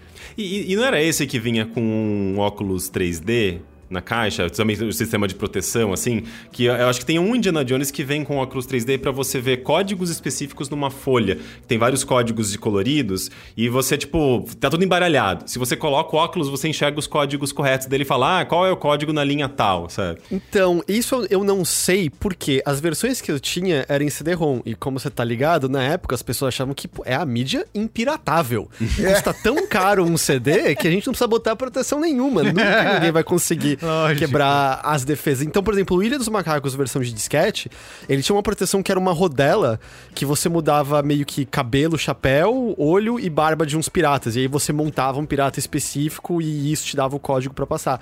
A minha versão era CD-ROM, não tinha nada disso, porque a proteção de cópia era você ser rico o suficiente para ter um leitor de CD-ROM. Isso, era leitor, essa... gravador de CD. Exatamente. A proteção. Eu lembro então, quando eu saí de casa para comprar um gravador de CD, foi um grande momento. Ô, e Gino, conta aí, qual, traz um PC game aí que te marcou nesse período. Cara, eu tô, eu tô ouvindo vocês falando e eu, eu eu, eu tô com dificuldade de lembrar em qual momento o Worms entrou tanto na minha vida sim. e como e como o multiplayer tava, tava presente na minha vida desde cedo e, e, e, como ele foi importante em dois, em dois episódios. Um foi o Worms, que era essa coisa de que eu lembro do meu irmão trazendo a primeira versão do Worms copiada da, da escola. Então um dia ele saiu de casa e falou: Cara, eu vou voltar hoje com o Worms, que é esse jogo que eu tô te falando, que a gente joga e não sei o quê. E aí, e eu lembro que o Worms tinha uma coisa fantástica que era você conseguia gravar arquivos de áudio e se você substituísse e renomeasse isso na pasta, você colocava a sua voz dentro do jogo, né? Uhum. Então, às vezes, a gente marcava finais de semana de uns amigos, uns primos irem para casa só pra isso. gente fazer a tradução completa e, tipo, a personalização completa do Worms entre a gente. E aí depois Eu a gente fiz isso também com um amigo. Gravava isso, cada um num disquete, levava para sua casa pra todo mundo deixar copiado igualzinho e poder jogar multiplayer online, o Worms com as Cara, nossas isso é muito vozes. avançado, velho. Então, dá- sei se lá, se no, se no, no Worms original que tava jogando ali, o cara falava, sei lá, Fire in the Hole, o nosso falava Segura, peão! E, era, e a gente gravava no gravadorzinho de voz do Windows, que tinha uma opção pra depois você acelerar o, o- a voz. então ela ficava fininha que nem a das minhocas. Então a gente gravava fazendo é, a, a voz devagar. Né? Então a gente chegava na, na microfone e falava: Segura, peão! e aí acelerava e ficava: Segura! E além disso, tem um- teve um negócio que pra mim foi, foi um grande divisor de águas, porque assim, o Worms a gente jogava, mas quando a gente ia jogar multiplayer, quase sempre dava umas tretas porque todo mundo tinha conexões muito ruins. Ou então o pai de alguém queria falar no telefone, a mãe de alguém queria falar no telefone, aí tinha Caía. que desligar, a pessoa caía, e aí era uma desgraça, porque, putz, a hora que caiu um servidor vai pro cacete, aí estraga o jogo. E aí, uma, uma experiência que eu tive muito cedo com, com jogo e com internet foi jogando Mood. Eu jogava um Mood do Senhor dos Anéis. Nossa, E- mas isso é velho, hein? Então, tá, é, é- é respeitei, dramático. Como é que é? Mude? É MUD. MUD. É, o Mood, É, o MUD. MUD, ele era um... Eu vou procurar. Cara, basicamente é um, é um, é um RPG de texto. É o avô dos MMOs, né? É, imagina um MMO só que, em multi- texto. Com outras pessoas, isso aí. isso Era aí. só texto. E a grande pira é esse, porque como era só texto, a conexão que a gente tinha na época, ela era suficiente para você ter velocidade na interação com as pessoas. Então, você entrava, jogava e falava com todo mundo, conversava e ia para um lado para o outro, só em texto. Então a coisa funcionava muito bem, entendeu? Era raro que alguém caísse ou que desse um problema. E era um mundo muito louco. E aí, é, assim como, sei lá, assim como o Mirk, que você precisava de um. De um não era um script? Era script? Acho que era script, né? Você precisava do, era um programinha que você usava para acessar o Mirk, por exemplo. O Mood tinha isso. Cada pessoa tinha o- a plataforma que usava, o programinha que usava para acessar o Mood. Então, tipo, ah, eu comecei a jogar em um e aí de repente eu descobri que o Zmood eu conseguia configurar atalhos nas teclas F. Então, ao invés de eu digitar os comandos, porque tinha isso também do Mood, falava assim: ah, você quer ir pra direita, pra esquerda, pra baixo ou pra cima? Você simplesmente colocava, né? Up, down, left or right. Mas tinha umas coisas tipo: ah, eu quero atacar ah, o, o monstro que tá na, na mesma sala que eu. Aí tinha que colocar attack with knife. E aí você colocava isso só no F1 e aí você só apertava. Então tinha uns fóruns de mood pra você descobrir o melhor jeito de customizar e como fazer tudo rápido, não sei o quê. E aí tinha a história do cara que terminava o mood do Senhor dos Anéis em 12 minutos, como fazer isso também. E é louco que cara, parece foi um trabalho, assim. né? Parece um trabalho, uma- assim, de tão complicado e É. complexo e, e Bem-vindo ao, é bem-vindo melhor ao é gênero trabalho. preferido de Cristiano Dias, que é, É. o jogo tarefa. Jogo trabalho, esse jogo Jogo Que é tarefa. isso, tipo, jogar só de boa não adianta. Você A precisa- labuta fora do contexto da exploração pode ser muito prazerosa, É, não é show, mesmo? é isso. É isso. Esse é o E era, era demais, assim. E foi, e, e- e foi doido porque, assim, eu me apaixonei muito por Senhor dos Anéis por causa desse mood também, cara. Porque eu lembro que eu descobri ele na, na época que eu tava começando a ler o Hobbit, e aí eu vi que tinha isso, e aí eu queria correr pra terminar o Hobbit logo, pra ler o Senhor dos Anéis logo, pra entender o que eram aqueles lugares que estavam no mood. Porque eu lembro que no mood, tipo, você, você acordava. Eu não, me- não sei se você acordava em Valfenda. E aí, tipo, você ia explorar a Terra-média e tinha umas coisas pra fazer, só que eu não entendia muita coisa que estava acontecendo porque não tinha lido ainda. E aí eu queria ler logo pra entender o mood direito. E daí de ler, demais, ler rápido pra entender o mood, eu fui parar no Fórum Valinor e aí sou virgem até hoje, graças a esse comportamento. Ô, ô, Rick, é, qual que é a importância? Eu lembro muito dos jogos da Sierra, né? Eu lembro de um que acho que era algum SWAT, Police, Police Quest da época. Ah, tinha o Police Quest, É, que, eram os, é- eram os jogos mais reaças da Sierra, né? Isso, exatamente, cara. Você ficar lá é, investigando crimes. Eu lembro de um que era. Cara, eu lembro até hoje, assim, eu devia, sei lá quantos anos eu tinha, era super criança ainda pra época. Que é um jogo que você vai investigar um crime, aí você chega numa cena do crime, tem lá alguém morreu, tem sangue, tem tiro, você não tem nada no caminho. Aí você abre uma lata de lixo, tem um corpo de uma criança dentro do- da lata de lixo. E, a, e, e quando Show. você abre, toca. Show! quando você abre, toca uma musiquinha super assustadora. Eu falei, caramba, o que, que é isso? Até hoje, cara. Outro dia eu fiquei assistindo um, um long play no YouTube de alguém jogando, porque eu nunca consegui terminar, né?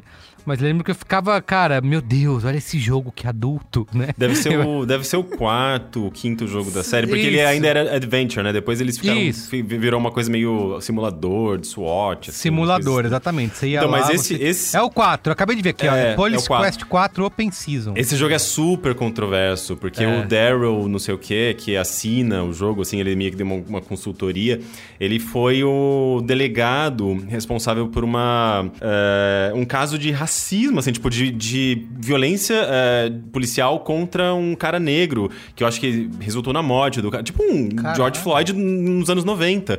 E, esse era cara, ele capitão-. Ele era meio capitão que, que levou em frente um programa de opressão muito forte na época, especialmente contra minorias, assim. Mas E esse cara era o consultor do jogo, é isso? É, É, a. Sierra, o, o- assim, o, o- você tem, a Sierra tem um lado, digamos, progressista, né? Porque ele, ele- ela era comandada por, em parte por mulheres, porque a Roberta Williams, além de desenvolvedora, ela era uma das donas da empresa e ela contratava muitas mulheres. A Sierra tem uma história muito legal, assim, de diversidade muito antes de se falar em diversidade. E dentro de um, de um contexto de tecnologia e games, né? Que já é mais difícil ainda. Então você tem coisas muito fodas, assim, da Sierra nesse lado, né, de diversidade, mas ao mesmo tempo você tem coisas bem bizarras. é, Esse jogo, como, por exemplo. E esse cara serviu basicamente para dar um nome, enfiar o nome dele na capa para vender mais. Ou Pra seja, eles fama, queriam a né? polêmica, eles queriam causar polêmica. Saiu esse ano, um- esse ano ano passado, um livro chamado Not All Fairy Tales Have Happy Endings, né? Traduzindo seria Nem Todos os Contos de Fada Têm Finais Felizes, que é uma espécie de memórias, biografia memórias do Ken Williams, que é o cofundador da Sierra junto da esposa da, da Roberta Williams, e ele fala bastante dessa trajetória dele e menciona um pouquinho ah, desse momento, assim, de como... Ele, não- ele, pelo que ele fala ali, né, dando a ele o benefício da dúvida, ele parece não entender o, o peso que foi isso na época, sabe? Ele só queria uma pessoa que poderia trazer um pouco de autenticidade à Sim. experiência policial que eles estavam colocando ali, e ele não se tocou do do que, que aquilo representava para aquelas outras pessoas e tudo mais. Mas Até a porque decisão naquela veio altura, dele, né? Essa, é, Exato. essa é merda. é é aquele tipo de coisa. Naquela altura, ele já era um milionário meio descolado da, da realidade, né? Então, algumas coisas acabam passando batido. Mas tem que é um livro interessante, se você quiser um pouquinho de, de perspectiva dele, assim, desse, da criação da Sierra e tudo que aconteceu pra Sierra desaparecer e tal. É, interessante. É, um, um jogo que eu lembro que é, marcou bastante, assim, pra mim. Eu tenho uma- essa coisa de jogar com minha irmã, né? A gente dividia o computador. A minha irmã mais velha não jogava muito, aliás, não tinha nenhum interesse, e eu jogava mais com minha irmã mais nova. E a gente então fazia essa, essa coisa de dividir o tempo, e obviamente brigas surgiam por conta disso, né? A, a gente era doido pra jogar Roller Coaster Tycoon, né? No final dos anos 90. Nossa, joguei muito. Esse jogo foi uma demais. febre, né? Foi, ele, ele, nossa. ele foi um hit até, até hoje, assim. Ele, tá- ele deve estar na, na lista dos jogos mais vendidos de PC, assim, da, da história. Provavelmente na lista do top 20, assim. Top 10, não sei. E, e a gente brigava pra jogar esse jogo. Eu lembro que a primeira vez que eu passei, assim, meio que um dia inteiro jogando no computador e meus pais, por alguma razão, não, não chiaram, foi com esse jogo. É, que era, ele era uma delícia, esse jogo era incrível, né? E aí, eu lembro que, tipo, a gente, eu e minha irmã tinha briga de. De. é, sabe, ai, não, não vou deixar você jogar agora, é minha vez, e, sabe, tipo, e, e é isso, sabe? A pessoa tava viciada no jogo e não deixava o outro entrar. Daí tinha situações em que um ia lá e desligava o computador da, da tomada, sabe? Daí Saia no tapa. situações assim, de violência, sabe? Por conta de Roller Coaster Tycoon. Eu joguei muito esse e o Team Hospital também, que É, agora sim, tem o outro que é- Sky. Two- que é? Two Point Two Hospital, Point, é, que é o remake, né? Mas, eu não, tem, muito. não tem o mesmo charme do Theme Não, Hospital. eu jogava, tem, eu não gostava mais do Transport Tycoon, que é do mesmo Ah, criador sim. do Roller Coaster. É, não, peraí, peraí. Vamos Logística, O logística. Cris, a gente precisa conversar com o Cris aqui, fazer uma intervenção. Ele e os jogos de transporte. Né? Os jogos de dirigir. os jogos mas de dirigir era ônibus, dirigir Cara, caminhão. vamos, vamos fazer, vamos fazer um- uma, uma vaquinha aí e comprar um caminhão pro Cristiano. Vamos. Eu acho que é isso que ele quer, porque, cara, o que, É, a bicho. obsessão que ele tem com esses jogos de dirigir coisas, de pilotar Você, máquinas. não, você está correto, mas eu só queria esclarecer que esse jogo não é isso que você está pensando. Ele esse é de era- estratégia, né? Você vê Ah, é, isso. Ele era, ele era um mapa. mapa, Inglaterra, e você tinha que fazer um- uma, uma cadeia logística. Então levar. Tá, Não, mas Era é- tipo, era, tipo, longe, era é mais um uma- busão manager, é isso?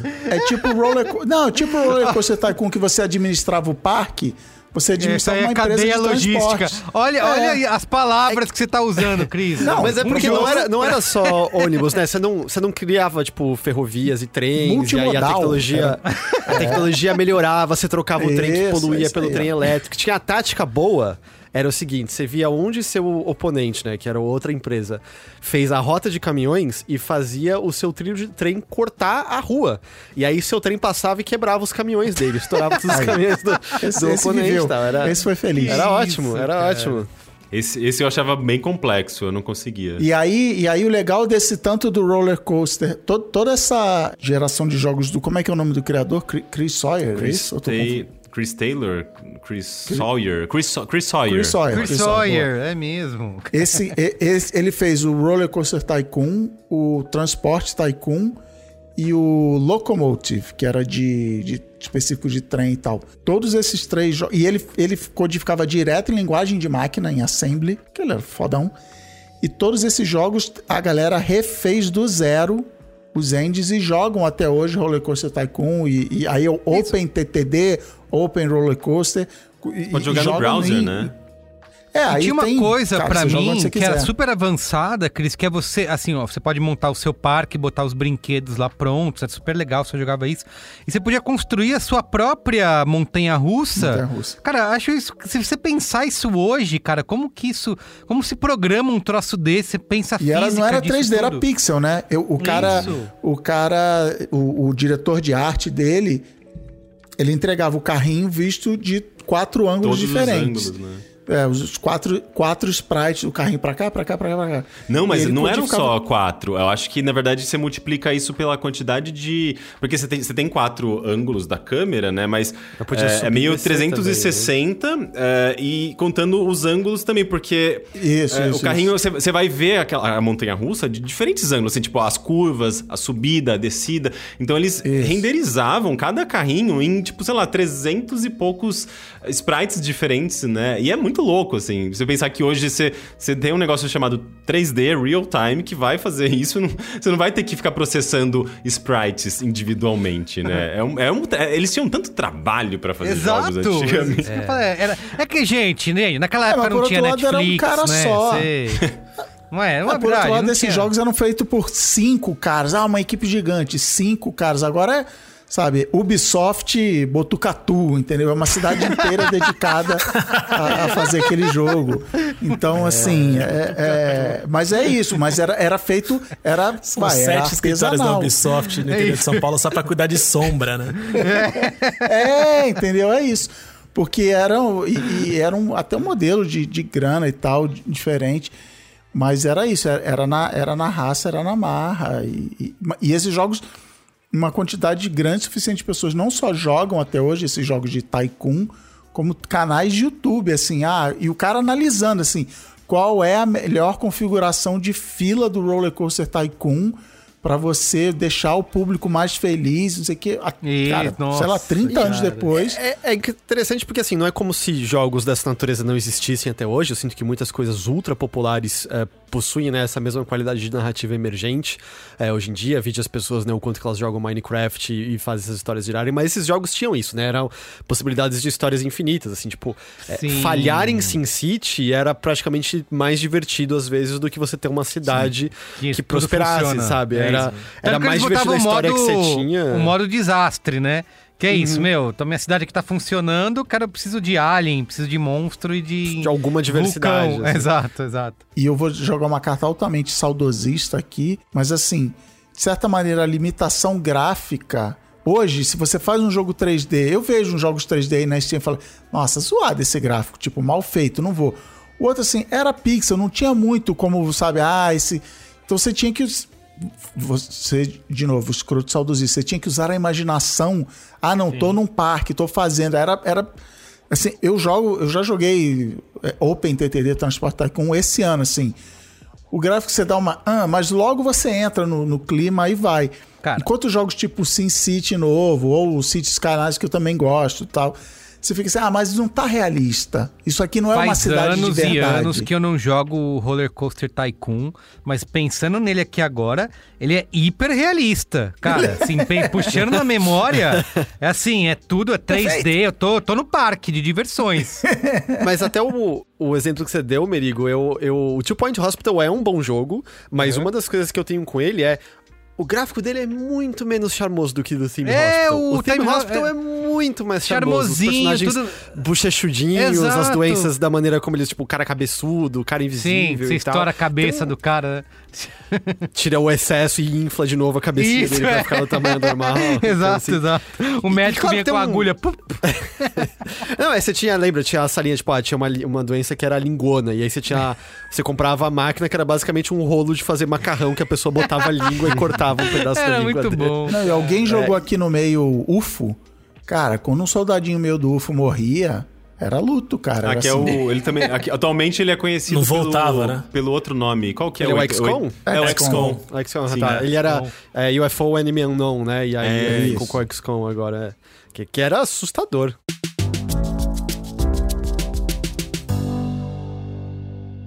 Eu tô super preocupado com o tempo desse podcast, porque a gente Vamos mal aí. começou. Mas eu queria lembrar do- dos jogos polêmicos da época, assim, né? Eu, foram vários, que tinha matéria no Jornal Nacional, inclusive. Meu Deus, esse jogo violento, polêmico. Um deles era o, o- acho que o Duke Nukem 3D. Foi um dos que eu. Acho que foi o primeiro que eu vi esse frenesi, sabe, da mídia.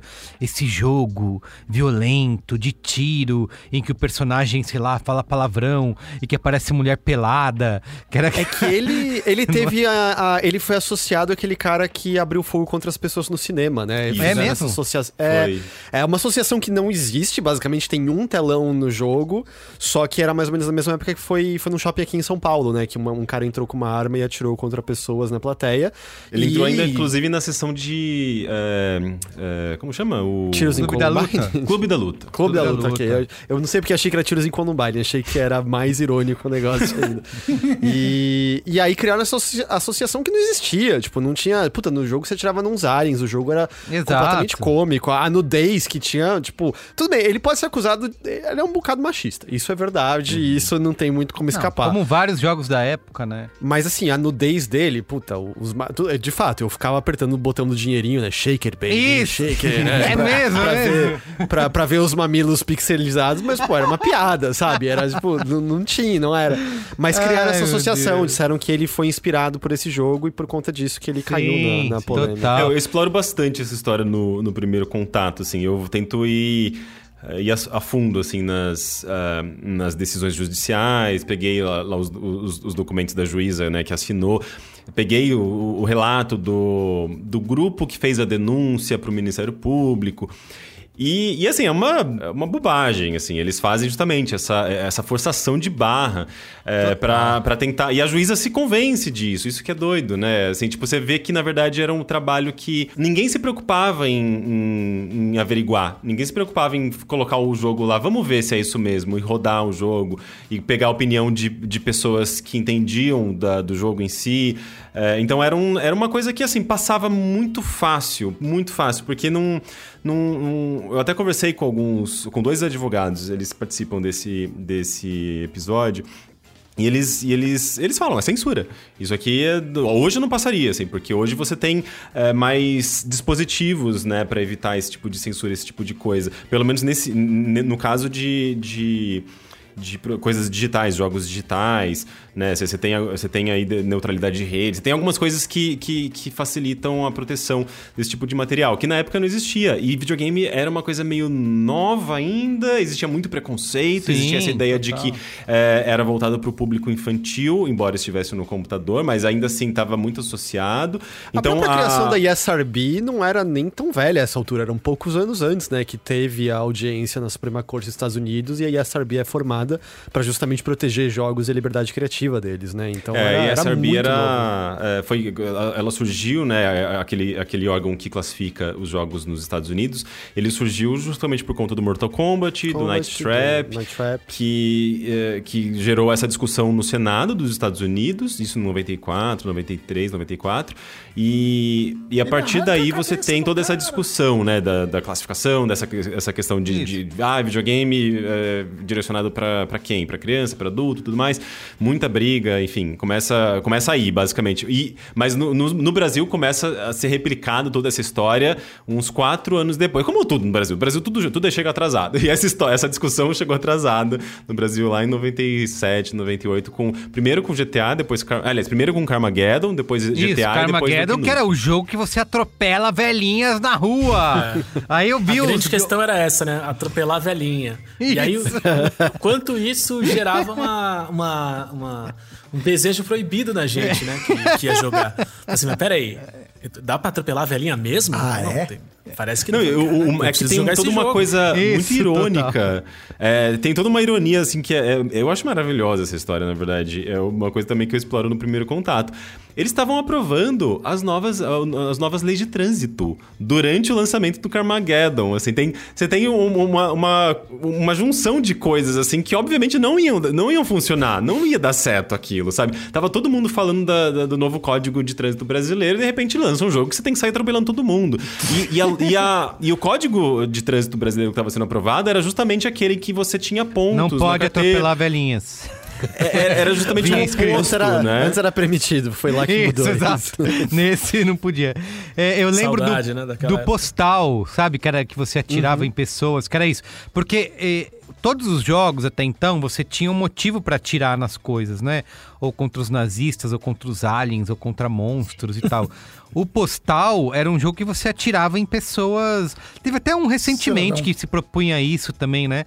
Atirar em qualquer pessoa e tal, no Steam, depois o Steam tirou Ah, o Hatred, é, pois é. Isso, É, exato, exatamente. porcaria. O Postal era isso na época, né? Um jogo que você é um atirador de, de escola, sabe? Então, isso É, merecia esse uma... não, não pegou no, muito do Brasil porque ele nunca foi lançado oficialmente aqui, Sim, mas ele causou é, exato. polêmica. Causou polêmica, lembro disso. Eu queria citar, eu tenho uma lista de jogos aqui, eu queria falar alguns e ver se vocês lembram de alguma coisa e, se, e abrem a memória de vocês. Antes da gente ir pro Qual é a Boa, que realmente já tem uma hora e quarenta quase de gravação. E por mim eu ficaria aqui até meia-noite, tá? Mas. é, Abriria uma cervejinha. É, exato. É, vocês já falaram do Monkey Island, tem o Alone in the Dark, a gente citou rapidamente, né? Mas acho que foi um outro grande marco, né? De, de um jogo 3D no, no PC. É, o 3 chegou em português, dublado, português. com uma dublagem maravilhosa. Po- Posso dizer que se, se você entrar no YouTube do Overloader, você consegue ver eu e o Henrique jogar de cabo a rabo, vendo todas as dublagens maravilhosas. Que E a gente chorando, chorando de rir, assim, não acreditando que aquela dublagem existia. Quero é muito ver isso. É incrível. Tem o Fantasmagória também, que vinha com sete CDs, não era? 11 CDs. Eu lembro que eu Eu aluguei. acho que era 7. Você Sete, também né? pode assistir a minha e o Henrique jogar de cabo a rabo no nosso Olha. canal do YouTube. Que era um jogo filme, né? Nossa, tô jogando um filme. Não, e esse Era- jogo, na época, eu não, eu, não, eu não joguei, assim, eu só fui jogar justamente na nossa live e eu fiquei chocado. Esse jogo é incrível, assim, a, a- é, ele, tem, ele tem coisas muito cafonas, é, a Tem. atuação meio cafona, mas assim, Tipo, em é- termos é um de design, jogo- ele não é um point and click muito bom, né? Ele tem esses É, problemas. ele tem alguns mas- problemas, mas... assim, é um jogo que fala sobre feminicídio, é um jogo que fala sobre machismo, sobre abuso, relacionamento abusivo.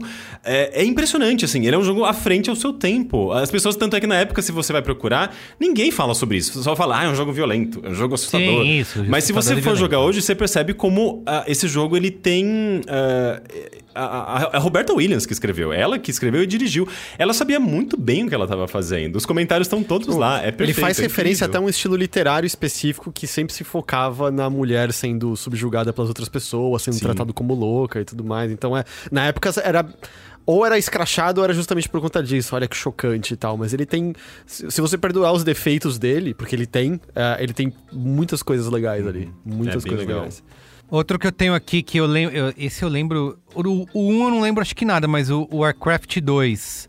Que pra Uhum. mim foi também, acho que desses Nossa. jogos de estratégia. Fala aí, Gino. Cara, doentio, assim. Chegou na minha casa também de. O 1 mesmo, o primeiro, chegou na minha casa através de disquetes infinitos. Você falou Warcraft, cara, eu vi o traço da letra do meu irmão escrita a lápis no, no, no disquete. disquete. E, e, tipo, colocando, ah, um de oito, dois de oito, eu não lembro quantos eram agora exatamente. Mas, nossa, e provavelmente cara, era a versão ripada. Muito provavelmente. Mas, nossa, era, era, foi, foi muito impressionante também. Porque essa, essa coisa que eu contei aqui, né, da gente ficar jogando os jogos de estratégia é, que tinha algum fundo histórico, educativo, como desculpa, o Warcraft, de repente, ele vem com isso e, e destrói, né? Fala assim, não, aqui são só uns orcs e uns humanos se matando muito e, e curtição, entendeu? E aí não tinha mais, não tinha mais desculpa. Nossa, yeah, muito, Milord. muito, muito, muito Estratégia Milord. militar. Pra ser, ser É que, carreira. é que, sei lá, a gente jogava o 2 em português, né? Então era só aquela única vai, sim, meu senhor, tudo bem, meu senhor. A dublagem era muito boa. Estamos, e com erro de concordância, né? Estamos sendo atacados! Estamos É orc, né? Tudo bem. Essa história Fala também eu, assim. eu exploro no primeiro contato, assim, do detalhes, da bastidores da dublagem desse jogo que claramente Muito deu bom. errado. Eu não, assim, eu lembro de que era um grande é, avanço tecnológico, mas eu não lembro muito bem a diferença entre Doom e Quake. Mas lembro que o Quake era, né, vem aí, tec, nova, né, nova era, a nova Quake geração. já é 3D mesmo. 3D Tipo, mesmo. Quake, Quake É, já é isso. 3D mesmo. O Doom ainda não. assim. E o Quake, o primeiro já faz aquele lance de luz colorida, Rick? Você lembra disso? Ou é o Quake 2? Não, luz Eu não lembro, mas é tipo. É, porque um dos avanços do Quake, além de ser a engine em 3D mesmo, é que o Carmack conseguiu programar um lance de luz colorida. Então, além dele você Ah. ter. É um jogo lotado de cores diferentes, tem um lance de, tipo, ah, você dá um tiro e aí onde seu tiro tá passando vai meio iluminando onde ele tá passando. Deve ser o dois, coisa assim. então. O Quake Mas tinha é. verticalidade, né? Também tinha isso. Os inimigos de cima. Acho que o Doom Ah, olha só. também era. Era até não- por ser 2D. Era o 2D, né?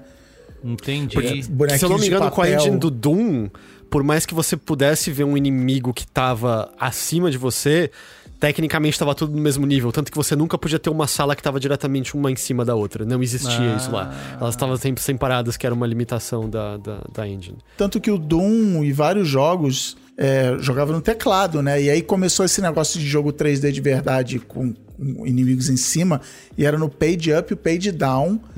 E eu, e eu, e eu no início eu, eu resistia a usar o mouse. Não, muito complicado usar o mouse. Tudo bem, eu vou no page up, page down, me viro. Eu terminava os, os como é que é, Dark Force. Sim, é, Dark. Force 2, dois pontos, Jedi Knight. É, então eu jogava. Aí, então o, o jogar com mouse foi aparecendo nessa época. Você jogava esses jogos de tiro no, no teclado. E não era WASD, era setinha, espaço pra atirar e control pra sei lá o quê. Então. É, O Jedi, o, o Dark Forces, que é um jogo meio apagado da série, porque eu acho que a galera lembra mais do Jedi Knight no, no, no- na geral. E era um jogo muito bom, era um jogo até meio avançado, assim, que, com, pra época. Eu lembro que eu tive essa revelação. Eu tava jogando como se fosse Doom. E aí eu travei na fase. Ué, o que, que eu faço agora? Até que eu vi que tem um botão de pulo. Eu consigo pular por cima dessas barreiras. Eu consigo olhar pra cima e pra baixo e olhar todo o resto dessa fase. Assim, era muito. A cabeça não tava programada pra entender os cenários daquela forma ainda, porque o Doom era tudo mu- muito mais fechado dessa forma. inclusive usamos hoje WASD pra controlar, que um carinha no campeonato de Quake resolveu é, reconfigurar o teclado dele. Porque era mais fácil, ele viu que era mais fácil usar o mouse e essas teclas do que ficar usando as setinhas aqui. Isso Ah, meio é? que virou Olha. padrão de, de- padrão de mercado. Não sabia disso, não. É, é, o, o Heitor falou de engine, né? É, acho que o Unreal, que é hoje muitos jogadores jovens veem lá o loginho, né? Unreal no começo de qualquer jogo, mas não sabem que isso foi um jogo próprio, né? Foi isso que iniciou essa essa essa era, né? fica no Fortnite. É, não é? Foi, eu lembro desse jogo, também foi um outro grande alarde, né, de avanço tecnológico, né, o Unreal, e no fim acabou virando uma plataforma por, por si própria até hoje, né, de criação de jogos, né? É, tem, é, é curioso que foi a fase assim da febre dos jogos em primeira pessoa, né? Porque Isso. o Doom ele surge no começo dos anos 90 e ele traz ali uma série de clones e começa a estabelecer esse gênero, mas de repente quando você tem o Quake, depois você tem o tudo junto de uma vez só, Half- Half-Life, Half-Life. o Quake 2, eh, daí você tem também uns outros mais fraquinhos, assim, mas esses jogos eles eh, eles mostraram toda uma nova tecnologia e tinha toda Tem o uma coisa de MDK, Turok. É, é, MDK não, não, não entra tanto. O Turok talvez, eu acho que ele pegou mais nos consoles até, no, no Nintendo 64, né? Isso, Mas é, especialmente o Unreal e o eh, Half-Life, eles exploravam as placas 3D, né? Tipo, eles tiravam leite de pedra ali, tipo, então era, era meio que agora você eu tenho queria... motivo pra comprar uma placa 3D. É, exatamente. Isso. De, de repente as pessoas queriam comprar a placa 3D por conta desses jogos, né? Eu reli o Masters of Doom esse ano, que é aquele livro que meio que narra a criação da id Software, né? Do John Carmack e o John Romero se encontrando até meio que a briga deles. E era isso, o Quake sai com a possibilidade de você usar uma placa aceleradora 3D. E aí, se você tem ela que tem as luzes coloridas e essas Ah, coisas, sim. você precisava dela, assim, pra, pra isso. É quando eles OpenGL, né? isso. OpenGL. Nossa, é mesmo. Di- instalava o DirectX lá da, da Microsoft, não sei se tem a ver, Pois mas é. eu lembro disso, você tinha que Não, mas faz, faz sentido. Pois é, até hoje, né? A Microsoft é obcecada por X, né? O Xbox. É mesmo. Tem uma Começa lá no DirectX. É, vocês falam uma coisa, é, Rick, que e, isso é uma coisa que eu não tenho saudade da época do PC, que era a corrida por ficar tentando manter o seu PC atualizado para rodar os jogos. Então, toda vez que eu abri uma revista de videogame e vinha lá o novo jogo, aí tinha as especificações, era aquela tensão e ansiedade para mínimos. isso, exatamente, configuração mínima, configuração ideal. Eu ficava, meu Deus. Eu lembro até, por exemplo, placa 3D, eu nunca tive no meu computador, não sabia que eu precisava. E eu lembro até hoje do dia que eu saí para comprar a minha primeira GeForce, né, da, da Nvidia, que eu nem lembro qual que era, se era, sei lá, Scorpion, Snake, sei lá, Foi era alguma comprar uma, uma Voodoo. é voodoo, é isso aí. É voodoo, era exatamente. Eu Comprou lembro Marcelo Dias ou não? Não, é, é, devo ter comprado, no- talvez, hein? Ou, no, ou em Santos ou numa Fenasoft. que Eu lembro que eu vim em Fenasoft pra comprar, tentar comprar mais barato. Mas se eu não me engano, eu comprei em Santos mesmo a, a, a GeForce Voodoo. Caraca, era isso. Meu Deus do céu. Ó, E aí você eu lembro puxou que- um fio aí que eu, que, que eu, eu já espionei na pauta aqui que fala, que dava pra fazer um programa inteiro, que é você tinha a Fenasoft, você tinha assim, Isso, no, no, no IMB era Isso. stand e você ia de barraquinha em barraquinha, aí tinha os gigantes, a Abrasoft tinha um gigante. Exato, Aí no cantinho, exato. assim, perto do banheiro, era o carinha vendendo um CDzinho e tal. Era, Eu lembro era que eu, eu negociei. HD. HD, eu, vim, eu queria um HD de, sei lá, 700 mega. Era isso que eu queria. E eu fui de barraquinha em barraquinha perguntando preço e tal, quem fazia mais barato. Era isso, era ir na feira. Eu vinha do Rio, eu vinha do Rio, de madrugada. É, vinha busão. gente do, do Do país Brasil, inteiro exato. pra Fenasoft. Porque é, você não tinha. é, você tinha lá postos de vendas, né? Você tinha o, todo um- a, a rede de varejo. Mas a Fenasoft, ela conseguia, é, por alguma razão, assim, tipo, centralizar tudo e ter as melhores oportunidades e É. melhores descontos. E você e as pessoas iam justamente pra explorar isso. E às vezes comprar aquilo que elas não iam conseguir encontrar em outros lugares. Porque, por mais que você tivesse loja em cada esquina, essas lojas não necessariamente tinham todas as coisas é, é, disponíveis. Sabe? Tipo, tinha jogo que você às vezes ficava procurando meses, meses não achava. E às vezes você ia na Fenasoft, na, na, na Fenasoft e achava, porque você tinha é, uma concentração muito maior de produtos, né? De oportunidades ali. Então é, é, é curioso isso, né? Tipo, é uma coisa meio imaginável hoje, inimaginável hoje, porque a gente não lida tanto com varejo, pelo menos para coisas digitais. Não, hoje a né? galera Tudo- entra no tudo AliExpress, online. no Mercado Livre, compra tudo com, até com quinquilharia lá. No não Cabum, rapaz, foi que- comprado hoje por um Kabum. bilhão de reais. Exato, exato. Não imagina que você tinha que Um viajar bilhão não, e... dois e meio. Ah, porque tem ações É, também, né? Isso, exatamente, caríssimo. Enfim, nossa, eu lembro. E isso é uma coisa que eu não tenho saudade, de ficar nessa corrida de. Será que esse jogo roda? Será que não roda? Aí você instalava e ficava lento, tinha que diminuir a qualidade gráfica, é, botar na. mas isso na- até hoje, no- né? Vamos. vamos... É, até, até hoje, mas ah, hoje tem, a gente tem uma coisa que, assim, o mercado de videogames, ele é muito mais diverso, né? E você tem muito mais, tipo, muito mais variedade, uma produção muito maior, né? Porque, enfim, é muito mais barato, mais fácil, é mais acessível até pro desenvolvedor, desenvolver um jogo. E, e por conta disso, você tem lá no Steam, sei lá, todo dia 100 jogos novos. Um monte Sim. de porcaria, mas é, é, alguns são bons. E, e- e uma boa parte, eu diria que a maioria desses jogos, eles, eles acabam sendo pensados para computadores mais antigos, porque são jogos mais simples, visualmente, né, que não vão explorar o máximo da sua placa de vídeo, né? Geralmente jogo indie, 2D, né? Eles, eles têm mais essa característica. E esses jogos, o meu computador tem quase 10 anos. Eu rodo quase, assim, tipo, coisas novas, AAA, jogos pesadões, assim, não, não vou nem tentar. É, mas isso não quer dizer que eu não vou jogar videogame. Eu continuo jogando bastante coisa aqui, sabe? E roda bem. É, é isso que eu acho bem impressionante. Naquela época, eu acho que você não tinha essa coisa do jogo. Era indie, mais né? Rápido, tinha- né? Acho Cara- que defasava mais rápido. É, defasava mais rápido. Tem uma questão aí que. É lógico que não, não é nesse momento que a gente está conversando, que é justamente do primeiro contato, desse, do meio dos anos 90. Mas eu sofri um pouco com isso, com a coisa de ter sempre um computador defasado, nunca ter um computador bom o suficiente com acelerador 3D para fazer acontecer, jogar os jogos mais modernos, etc e tal. E aí, um dos, um dos caminhos que, que pintaram e que eu usei muito durante a vida é que assim, a, a gente já tava se acostumando a. se acostumando à pirataria, que especialmente dos consoles, colava muito. Aí teve a fase que a gente comentou lá atrás, que ah, os gravadores de CD começaram a aparecer e né, tudo, tudo virou festa. E eu, eu entrei num, num mundo demoníaco que, assim, eu lembro que o, meu irmão era muito viciado em, em jogos de esporte, basicamente. E quando o L-Foot é, né, começou a ficar, a ficar velho, e aí apareceu o Championship Manager pela primeira vez, ele descobriu um diacho de um site que vendia jogos manager. Eu não lembro qual era o nome, mas era assim, era um, era um tipo brasilmanager.cjb.net, era um negócio assim.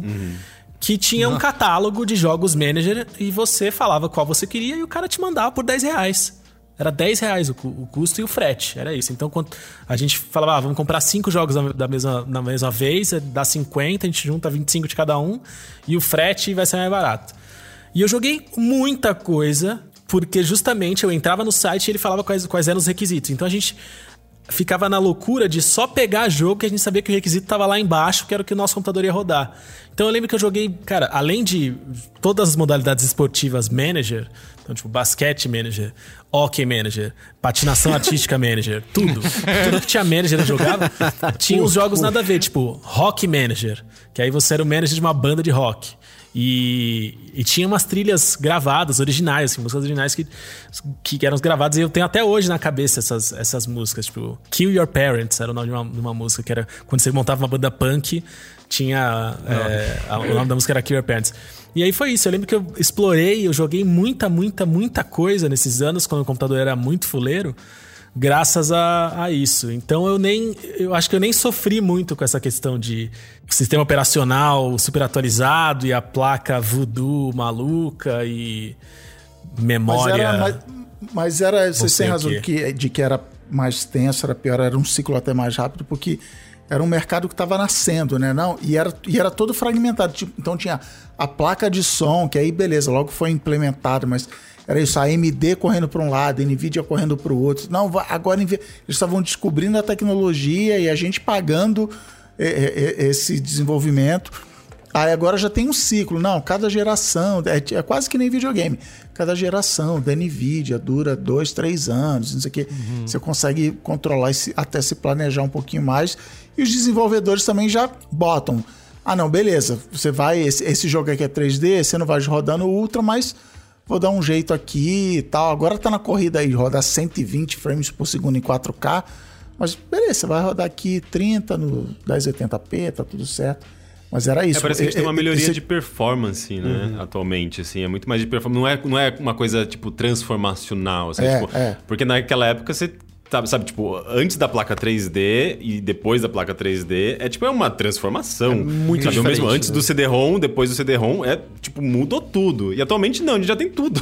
A gente só tá vendo melhoria das coisas que já existem, parece, né? Tirando, sei lá, o VR, né? Que o VR é uma coisa nova, mas aí não, eu sinto que é quase que uma outra outra, outra janela aí. E, e somado a isso, né, da, da, de, do ficar defasado, era quando você tinha algum problema técnico, tipo, ah, instalava o jogo e ele não funcionava. E aí o que você fazia? Você ficava chupando o dedo. Era isso, tá ligado? Que Os drivers, não, né? Pior que- Hoje em dia é muito frustrante, fácil. Né? Nossa, muitas frustrações. É, exato. Quantos jogos que eu fui jogar, eu comprava, daí não rodava, eu ia jogar dois anos depois, assim, Uhum. sabe? Eu deixava lá paradinho, eventualmente jogava. E às vezes eu gostava muito, mas jogava sempre atrasado. É, e às vezes tinha uma, tinha uma loteria, às vezes, que era você comprava o jogo sabendo que, os, que o seu computador não tinha os requisitos mínimos. Isso, isso, Mas, se desse sorte, ele rodaria. Muito mal, travando. Isso, você ia jogar lento. tudo lá pra baixo, ia, ia ser triste, mas beleza. Mas tinha uns que ele não rodava, ele não começava. Assim, né? Não, não ia. Mas ah, os que rodavam aos trancos e barrancos a gente ia. Eu tenho lembranças claras. Ah, O- completamente. O Star Wars Knights of the Old Republic, o primeiro lá, o RPGzão, Oh, eu tinha abaixo do requisito mínimo. Então, além dele rodar mal, era a cada 15 minutos ele crashava de volta pro desktop. eu, te- eu terminei ele mesmo assim. Eu salvava o tempo Caramba. todo. Ele Paciência. crashava, eu reiniciava, jogava mais um pouco, salvava, crashava e fui até o fim. E era tipo, ah, dane-se, a gente Então, gostava. mas, mas o motivo que me fez ir pro videogame fez muita gente também desistir de jogar em PC. Pior do que isso de ficar trocando de placa, que eu trocava a placa gráfica num ano, o HD no outro, o CPU no outro, recomeçava e, e fazia. Mas era driver, é isso. Ah, o driver não é compatível com o DLL, que o Merigo tanto. Ah, não, não rodou. Porque esse jogo precisa do DirectX 9. Mas aquele É ali precisa do é. DirectX 8. E, mas os dois não podem conviver. Cara, era uma confusão. e aí é eu uma falei, zona, cara, eu quero, eu quero botar o jogo e eu quero jogar. E azar, entendeu? Eu não quero ficar atualizando, ligar o computador, Isso. atualizar o Windows, passar um Foi isso que me fez ficar preso no console até hoje, que é isso. Eu, vou- eu sei que eu vou botar o CD lá e ele vai rodar. Eu não tenho preocupação E, e foi, um- foi justamente um período muito nebuloso do, do PC Gaming, né? É, que é justamente o momento em que a pirataria basicamente quase que mata, né? sufoca o mercado dos jogos do PC ali no começo dos anos 2000, até meados dos anos 2000, até final, na verdade, dos anos 2000. É, e você tem também um... É, um- é muito complicado, é, tem- sabe? Tipo, é muito difícil.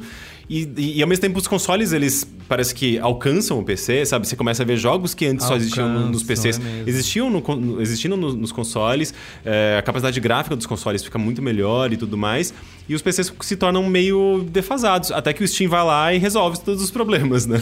É, o é Steam é o bem grande isso, salvador, é. assim. A Steam, né, ajuda a resolver o problema da, da pirataria, né, em grande medida ela dá, dá essa segurada. E também começa a mudar que quando você passa a ter um público lá, a- os portes de PC voltam a ser bons, né, porque durante isso- esse, os anos 2000, final dos anos 2000, era um, muito normal, os jogos eram lançamentos posterior no PC, porque eles tinham medo de que ia ser tudo pirateado, então a galera do PC tinha que esperar mais pra jogar. E eram uns ports cagados, eram umas versões só de console, sem as opções que você espera que o jogo tenha e tal, né? Foi só realmente mudar, ah, tipo, sei lá, 12 anos mais ou menos, que é quando, quando dá realmente uma, uma sobrevida, né, o negócio. Mas o Merigo, tá, hoje tá bem mais tranquilo isso de. Você instala o jogo e roda, Sim, entendeu? Não imagino, tem- imagino. E se não roda, você pede reembolso na Steam de boa. Eles Sim, devolve. De volta, e você vai. Pega outro, Sabe, porque lógico. pegando lá o que a gente tava falando lá no começo, vocês lembram da experiência de ficar fazendo disco de boot pro, pro jogo rodar no seu PC? É, De fazer então, disco é de boot com disquete, que era o quê? Ele pra liberar memória RAM, não era? Pro, É, pro não. jogo rodar. hum, Isso, é, ele configurar, não- não, não pode carregar carregar esse coisas. driver aqui, mas para aquele outro jogo tem que carregar. E aí você, é isso, você tinha essas combinações. Disco de boot. Botava o é disquete, reiniciava com o disco e o disquete dentro, aí ele rein- ele fazia o autorun, né? Porque era foda quando o jogo tinha autorun, que ele já ligava lá na hora, e aí com o disco de boot ele ligava. Meu Não, Deus. e o mais bizarro é que, assim, eu, por exemplo, eu- especialmente por conta do primeiro contato, né? Comecei a pesquisar muito jogo antigo, jogar muito jogo antigo, até pras lives. é, eu me acostumei a ficar acostum- a- configurando, é, configurando no Virtual Machine. Ah, esse jogo não roda, por que, que não tá rodando? Ah, deve ser por conta da- da- do driver gráfico. E assim, eu voltei pra essa, pra essa merda de, de ficar lidando com o pela, problema. parabéns pela perseverança. Exato. É, Exato. E assim, eu percebi, quando o jogo roda perfeitamente, eu vou jogar um jogo novo e simplesmente roda, parece que assim, faltou, faltou um ritual, sabe? Faltou, faltou um- aquela, aquela coisa que antecipa a experiência, Sim, que às vezes sim. é- Só às vezes rodou? você fica na Não. ver... É, é, eu, eu acho que na verdade assim tem uma coisa da expectativa, o jogo vai rodar, o jogo não vai rodar, o que, que eu vou ter que configurar. E assim, quando roda, parece que é prazeroso. e Sim, no jogo novo não, não tem, não tem essa etapa. Sabe qual é o próximo passo, né? Você montar um PC boomer, né? Você mo- comprar Ah, eu partes pensei. antigas dos anos 90 mesmo. Começar montar um PC. PC dos anos 90. Muito bem. Eu, não, eu quase comprei pra fazer a. Porque eu precisava fazer a arte de capa do primeiro contato, né? Eu quase comprei, porque eu falei, ah, eu vou comprar um, fazer. Vou compor um cenário, tirar fotografia, e daí eu vou usar isso de arte de capa. E daí, não, é, é caro, é, é trambolho. Banco foi de imagem tá aí pra isso, né? eu criei uma imagem 2D. Tem uma amiga minha que tá viciadíssima no PC Builder Simulator. Vocês que me zoam aí, que eu gosto Olha lá, tá vendo? jogo emprego. O e ela já falou jogo assim, tarefa. aqui não tem parada, é AMD Ryzen, Ryzen, não tem, aqui não entra Intel não, aqui só, só AMD. PC Builder. Muito bem, gente, ó, o papo tá incrível, delicioso. Pra mim ficava até meia-noite aqui, mas já são duas horas Mas eu de tenho que ir lá gravação. jogar estantes agora. Exato, é. Esse é um programa que eh, certamente exige uma parte 2 aqui, um primeiro contato 2, pra gente Segundo citar. contato. Exato, segundo contato. Citar uma série de jogos que a gente não falou aqui. E eu queria avisar o nosso amigo e nosso amigo ouvinte que o primeiro episódio do primeiro contato, além de você poder ouvir lá no primeirocontato.b9.com.br ou em todas as plataformas aí que você quiser, pode procurar. A gente vai botar o primeiro episódio aqui no feed do Braincast para você já ter uma palhinha aí.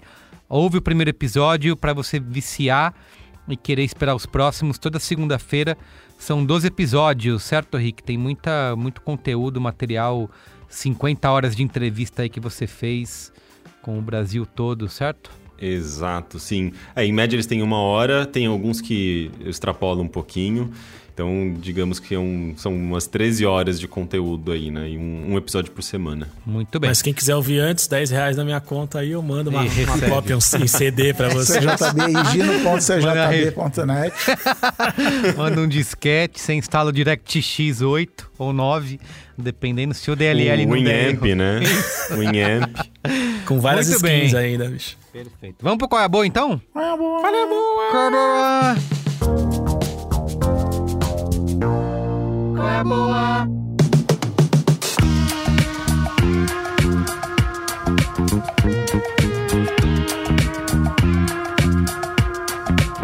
Cris, quer começar aí com Qual é a Boa? Olha aí. Cara, o meu Qual é a Boa é um Qual é a Boa venda casada e Qual é a Boa repetido, mas que tem tudo a ver com esse tema aqui. O primeiro é o No Clip, um canal do YouTube de documentários de- sobre jogos, né? Como são feitos os jogos.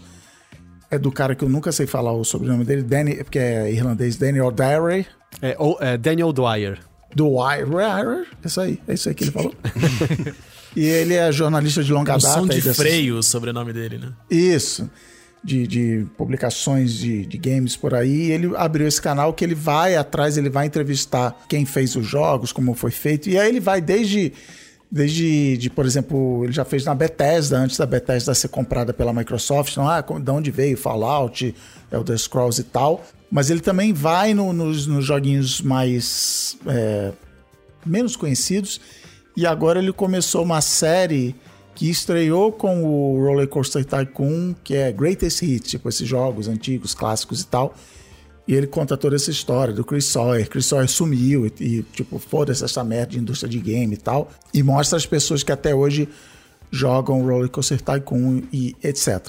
E uma série muito grande que ele fez é da CD Projekt Red, da, da Polônia, que faz Witcher e, e Cyberpunk. Ela tem até um pouco dessa história que, que fala no primeiro contato da indústria local contra a pirataria. Então ela precisava ter a capa traduzida, o manual, um negócio legal para o polonês se animar e comprar aquela versão licenciada, pagando os direitos para os publishers originais. E virou isso, virou essa virou essa mega corporação de, de, de jogos aí, estúdio. E um- uma subempresa do grupo é, é a GOG.com, a GOG Good Old Games, que é o meu segundo Colher Boa, Sim. também repetido, que é uma Steam que ela nasceu como uma plataforma para você comprar esses jogos antigos. Hoje ela vende, principalmente os jogos da CD Projekt Red, mas vende lançamentos. Mas ela nasceu com esse, cara, eu quero jogar todos esses jogos que a gente mencionou no programa hoje, Mas não dá, porque era jogo de DOS, porque era jogo de Windows 3.1, era isso, era aquilo. E se quisesse jogar, seria um trampo danado, né? Você vai ter que baixar emulador, vai ter que ter né, um caminho do de rato aí. E era coisa do tipo, cara, ninguém mais tem o um código-fonte desse negócio, não sei onde tá, não sei quem, quem é o dono desse jogo, não sei cadê o contrato. Então, no documentário, eles mostram muito desse processo, não só tecnológico, como de negócio, né? Como é que eu vou trazer esse jogo e eles têm uma equipe de programadores para adaptar esses jogos. Então, por exemplo, o, o Day of Tentacle eu joguei no, no GOG, Monkey Island também. É, e, e, tem uns que eu confesso que eu comprei por, sei lá, dois reais, tipo jogos de, de Dungeons and Dragons antigos, antigos, antigos.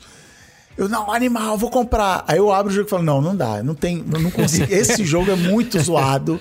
Porque, tipo, o gráfico fica num. No, a, a sua visão 3D com muitas artes, fica tipo um décimo da tela no cantinho, o resto é tudo texto. Mas tá tudo lá, jogo, esses jogos point and click, tá o, tudo, tudo lá. O time Hospital que a gente citou aqui, foi, acho que a primeira vez que eu usei o GOG foi para jogar. Quando eles lançaram, vai ter o Team Hospital, eu falei, caramba, eu preciso jogar e voltar naquele tempo, tá lá também na, no GOG. O primeiro, acho que o primeiro jogo que eu comprei lá foi o Knights of the Old Republic, primeiro. Também um dos top jogos da minha vida. Só que esse eu joguei no Xbox. E aí eu botei. E aí, como é, aí, como é PC, que é outra coisa que a gente nem tocou aqui. PC tem mods, né? Então você pode baixar, modificar seu jogo ah, e tal. Console nunca serão. É, então, GOG.com... O argumento do Cristiano, por que, que é melhor? Porque tem mod, pô. Tem mod. É maravilhoso. modificar tudo. É, porque, enfim, porque dá pra eu dirigir o caminhão. É, GTA então, San Andreas, mas ao invés do personagem é o Loki Thomas o trem. Dá pra dirigir a Wanda, Wanda Sedex, né? Dá Olha pra botar o Porque Thomas o Trem no lugar de dragões. É isso. Tu, tu, tem, um mod, tem um mod pra isso. Então é o NoClip, N-O-C-L-I-P, que é outra coisa que PC tem também, que é cheat codes. Você digitar aquele códigozinho. É, no videogame também combinação Konami Code e tal. Umas palavras secretas que você bota. Então, no clip era uma que você atravessava as paredes. E é o nome do canal, do, do Danny e GOG.com, GOG Good Old Games são os meus colegas da boas de hoje. Muito bem. E você, Rick, tem qual é boa? Eu posso indicar uma série rapidona aqui. É Halt and Catch Fire, não sei se vocês conhecem. É uma ah. série que foi lançada já faz, faz algum tempo pela AMC, né, do The Walking Dead. É, não sei se ela tá disponível tá na facilmente. Tá, tá na Globo, no é verdade, tá na, tá na Globoplay. E ela conta justamente, assim, ela começa ali nos anos 80. Inclusive, para mim, ela super foi inspiração, embora ela seja é, ficção, com certa inspiração na realidade, mas é, ela, ela super foi uma inspiração para mim, pro primeiro contato, até em termos estéticos, trilha sonora e tudo mais. E ela conta essa história da, da, da, ascensão que meio que seria a Compaq, né? É uma empresa fictícia, mas é meio que a história da Compaq, porque a Compaq ela clonou o IBM PC e gerou tretas judiciais e, e, obviamente que a série vai lá e injeta toda uma questão da, da família do programador, da, tem uma programadora que ela é meio punk, assim, ela é meio é, antissocial e daí tipo eles têm que conviver juntos e lidar com uma série de problemas e daí tem, enfim é, aquele suspense corporativo. É, e eventualmente nas, nas temporadas é, é, que vão aparecendo, né? São quatro temporadas a série caminha para outros lados. Na segunda temporada, uh, as mulheres de, de, desse grupo principal, dos personagens principais, elas abrem uma empresa de games que é basicamente a Sierra. Eles uh, eventualmente caminham para a questão da chegada da internet. E a série meio que acaba ali nos anos 90 com o que seria meio que o Google, né? o nascimento do Google. E essa série é fantástica, assim. Uh, ela, ela começa mais ou menos, mas ela, ela rapidamente se encaminha assim, para uma, uma coisa muito especial. E, e ela eu não sei, assim, tipo, eu amo os personagens, assim, é uma série dramática muito, muito, muito bem dirigida, muito bem escrita, com uma trilha sonora fantástica, é uma das, das minhas séries favoritas e eu acho que é minha recomendação aqui, que tem tudo a ver também com o tema do primeiro contato. Muito bem. É, eu quero fazer uma recomendação aqui, um pouco polêmica, eu espero que não tenha nenhum bolsonarista ouvindo e tal, porque senão, né pessoal vai ficar louco, vai dar ideias, mas é, eu acho que ó, é um tema que assim que Bolsonaro estiver é, fora do poder ou debaixo de sete palmos, a gente deveria realmente talvez discutir esse assunto, que é em relação ao nosso sistema eleitoral e ao famigerado voto impresso, né? Eu assisti um documentário que está disponível no HBO Max que chama Kill Chain, The Cyber War on America's Elections, que é dirigido pelo Simon Ardizoni, pelo Russell Michaels e pela Sarah Tales. É, que ele vai. É, ele, ele mostra o sistema eleitoral dos Estados Unidos, né? Do, é um documentário de 2020, que eles utilizam máquinas e computadores antigos desde o início dos anos 2000 ainda. É, e eles sempre falam, né? São, é, lá, de, ao contrário do Brasil, onde a gente tem um sistema federal, né, que serve para todo o Brasil inteiro, lá cada estado é, e cada condado pode escolher qual é o sistema eleitoral que vai usar. É, e, mas quase todos eles, independente da máquina e do computador que eles utilizam, independente da idade desse computador, quase todos são baseados em mídia removível, né? Pode ser pendrive ou SD card e tal. Então são todos muito sujeitos a, a suscetíveis aí a falhas completamente triviais e hackeamentos também completamente triviais, né? É, então eles vão contar nesse documentário como esses sistemas funcionam e como que eles são facilmente hackeáveis, né? É, que, que isso precisa ser revisto, precisa ser trabalhado, atualizar esses sistemas e tal. O que, que eu acho legal desse documentário que eu nunca tinha visto, toda vez que alguém fala para mim, ah, voto impresso, eu sempre torço o nariz e acho, meu, você tá, tá maluco, você quer fraudar as eleições, você quer, sei lá, você é bolsonarista, você é maluco. É, o que esse documentário me faz é abrir a, a discussão para o seguinte: não é uma discussão que deve ser feita é, por partidarismo, ele tem que ser feito por todo mundo, porque senão realmente isso não avança, todo mundo tem que estar em torno dessa discussão. É, é, então, quem se preocupa com a democracia tem que olhar para isso. É, e outra coisa que eu achei muito curiosa, que eu não imaginava, é que eles falam assim, cara, se, se tem eletrônica é hackeável, pode ser hackeável em algum momento. Não adianta você falar, ah, não é conectado à internet, isso é como se fosse uma torradeira elétrica. Não é conectado à internet o, o, tempo todo, mas em algum momento essa máquina vai ser conectada à rede. E se ela pode ser conectada à rede, ela pode ser hackeável. E mesmo que ela não seja, ela pode ser hackeável fisicamente através, sei lá, de um chip, de um disquete, sei lá o que for. Então, é, eu preciso ter, uh, ler mais sobre isso, mas os caras defendem. E lá nos Estados Unidos, ao contrário daqui no Brasil, onde a gente tem um movimento cap capitaneado pela direita, né, de querer a mudança do sistema, nos Estados Unidos a gente tem uma ala democrática, né, do, do Partido Democrata muito grande, querendo rever o sistema porque eles enxergam essas vulnerabilidades aí. É, eles falam que não tem como você fazer algo que, que seja confiável e auditável que não passe pelo papel. É, não importa como você vai fazer. Eles falam assim: não, não é um papel que você leva para casa, que você imprime e você leva no bolso. Não é um papel que ninguém bota a mão, mas ele precisa ter um papel. É, então, sei lá, tem alguns sistemas que, que, que imprimem um papel que fica a, atrás de um bagulhinho de vidro que você olha, legal, esse é o meu voto, você dá ok, aí a maquininha corta esse papel e esse papel cai numa urna que vai ser guardado para caso precisar ser auditável depois. Inclusive, eles conversam com alguns matemáticos e estatísticos, porque uma das coisas que falam, ah, você contar todos esses papéis é uma coisa, um, um trabalho monstruoso. Então o estatístico ele desenha lá um, um, um sistema, um, método em que você só vai contar a quantidade, se for necessário, né? Você vai ser, só vai contar a quantidade de papéis necessárias até que você possa confirmar aqueles resultados das urnas. Então você não precisa contar mais papéis além do necessário. Enfim, é todo um esquema é, é, complexo que você precisa ser trabalhado. E o que eu acho que fica claro para mim é a necessidade de você colocar realmente essa, esses sistemas todos eletrônicos aí em discussão. Auditoria, né? Em... né? Você tem uma auditoria. auditoria, exato. Acho que tem que ser discutido. Eu não acho que tem que ser feito isso agora, né? Aqui no Brasil, nesse momento, porque você tem a máquina aí dominada por pessoas que estão com. Às vezes eu acho que o Bolsonaro tá fazendo psicologia reversa, sabe? Porque é mais fácil é, você, é. é. você fraudar agora do que fraudar se tivesse esse voto, o tal do voto impresso que eles querem, mas a discussão é essa: que voto impresso que essas pessoas querem, que sistema que elas querem?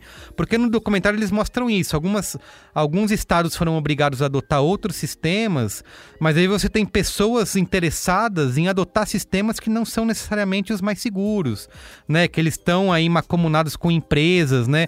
Tem um cara lá que ele que ele estava por trás de reformar o sistema eleitoral, mas ao mesmo tempo ele era candidato, então ele escolheu um sistema eleitoral que era de parças dele. Então, cara, é uma complicação imensa. É, mas e a que fica- discussão de esse papel que o Brasil tem, esse histórico de voto, né? O coroné vai lá e olha em quem você Co- votou, então tem, tem essa Isso, preocupação. isso. É, então, assim, eu acho que é uma discussão que tem que ser feita. A gente não tem que simplesmente, ah, é isso aí mesmo e tá feito e vamos acreditar porque o TSE disse que funciona. É, eu não tô dizendo que teve fraudes nas eleições anteriores, né? Não tô dizendo que o nosso sistema não é confiável. Eu tô dizendo que é, o que eles querem dizer é que é suscetível a você burlar de alguma maneira, né? Se é eletrônico, se tá ligado na rede, de algum jeito. E eles falam uma outra coisa interessante, tô dando um monte de contando o documentário inteiro, né? Ah, Mas que então. é, que outra coisa que a gente acha que você burlar, fraudar uma eleição é simplesmente você mudar a quantidade de votos e eleger quem você quer. Eles falam que não necessariamente isso. É, só de você fazer com que as máquinas deem pau, né? Com que elas fiquem lentas ou deem um bug, isso já é você hackear a democracia. Você criar filas imensas na hora de votar já é uma maneira de hackear a democracia, porque você mina a confiança né, das pessoas, as pessoas estão putas lá 4, 5 horas na fila porque elas não conseguem votar. Não, e nos já é um Estados jeito- Unidos o voto não é obrigatório, não é Isso, feriado é no dia da eleição, e, a- e- e quanto mais pobre você é, mais chance você tem de ganhar por hora. Então, ah, vou votar. Perder trabalho, né? Eu tô pagando, literalmente pagando para votar. Então é isso. Ah, que, que tem, toda, tem tudo a ver com essa reforma eleitoral que os republicanos estão botando nos Estados Unidos, que é de dificultar o voto pra pessoa falar, ah, cara, eu não vou trabalhar, vou. mas é votar e tal, enfim. E aí tem isso, você pode hackear as urnas só desse jeito. Exatamente. Eles mostram, tem uma, uma moça que dá uma entrevista lá dizendo: Ah, eu fiquei três horas na fila, mas eu não posso mais esperar porque eu tenho que voltar pro trabalho. Meu trabalho não me dá dia para poder ir votar, entende? Então, assim, é um esquema complexo. Eu sei que são realidades diferentes, obviamente, Estados Unidos e Brasil são sistemas diferentes, mas de qualquer maneira não é uma discussão que a gente deva bloquear das nossas vidas, porque está sendo feita proposta nesse momento por pessoas erradas. Eu acho que a gente Vamos deixar claro para nossa audiência, Carlos. Ah. Você tá ficando velho, você tá ficando conservador. Isso aí. O bolsonarismo tá, tá, Tá começando dominando a falar minha no seu mente. cangote, tá começando a se identificar. É, Pode- é o que acontece É a verdade. É a grande verdade. Então é isso, ó. Essa- essa que é a resumindo. grande verdade. O meu qual é a boa é o documentário Kill Chain: The Cyber War on America's Elections, disponível aí no HBO Max. HBO Max. Tá bom? Então é isso. Heitor, tem qual é a boa aí? É, a gente tocou bem brevemente nesse assunto quando o Chris estava falando, né, de as equipes, a a- o tamanho de uma equipe que fazia um jogo lá nos anos 90, e o tamanho das equipes hoje em dia. E uma coisa que é bastante discutida no meio hoje em dia, especialmente né, nesse âmbito dos jogos de maior orçamento, os AAA e o tamanho das suas equipes gigantes, são alguns problemas que se apresentaram como endêmicos a, a essa indústria, né? Uma coisa que a gente chama de crunch, que são horas extras severas, pessoas trabalhando 12, 14 horas por dia, 6 dias por semana, e uma instabilidade é, trabalhística muito grande, né? Mas, É, Heitor, um- quando a gente vê aquela graminha lá no Red Dead Redemption 2, né? Aquela, Valeu a pena. Alguém, alguém não viu o recém-nascido pra isso. É basicamente isso. É. E valeu, Desculpa. valeu a pena completamente. Uma pessoa não viu o neném para que, no mínimo, né, esse grupo de cinco pessoas aqui tenha compartilhado o momento mágico em que a grama batia. ali. Agradeço. Desculpa, eu não devia estar rindo, agradeço Não, essa que- pessoa.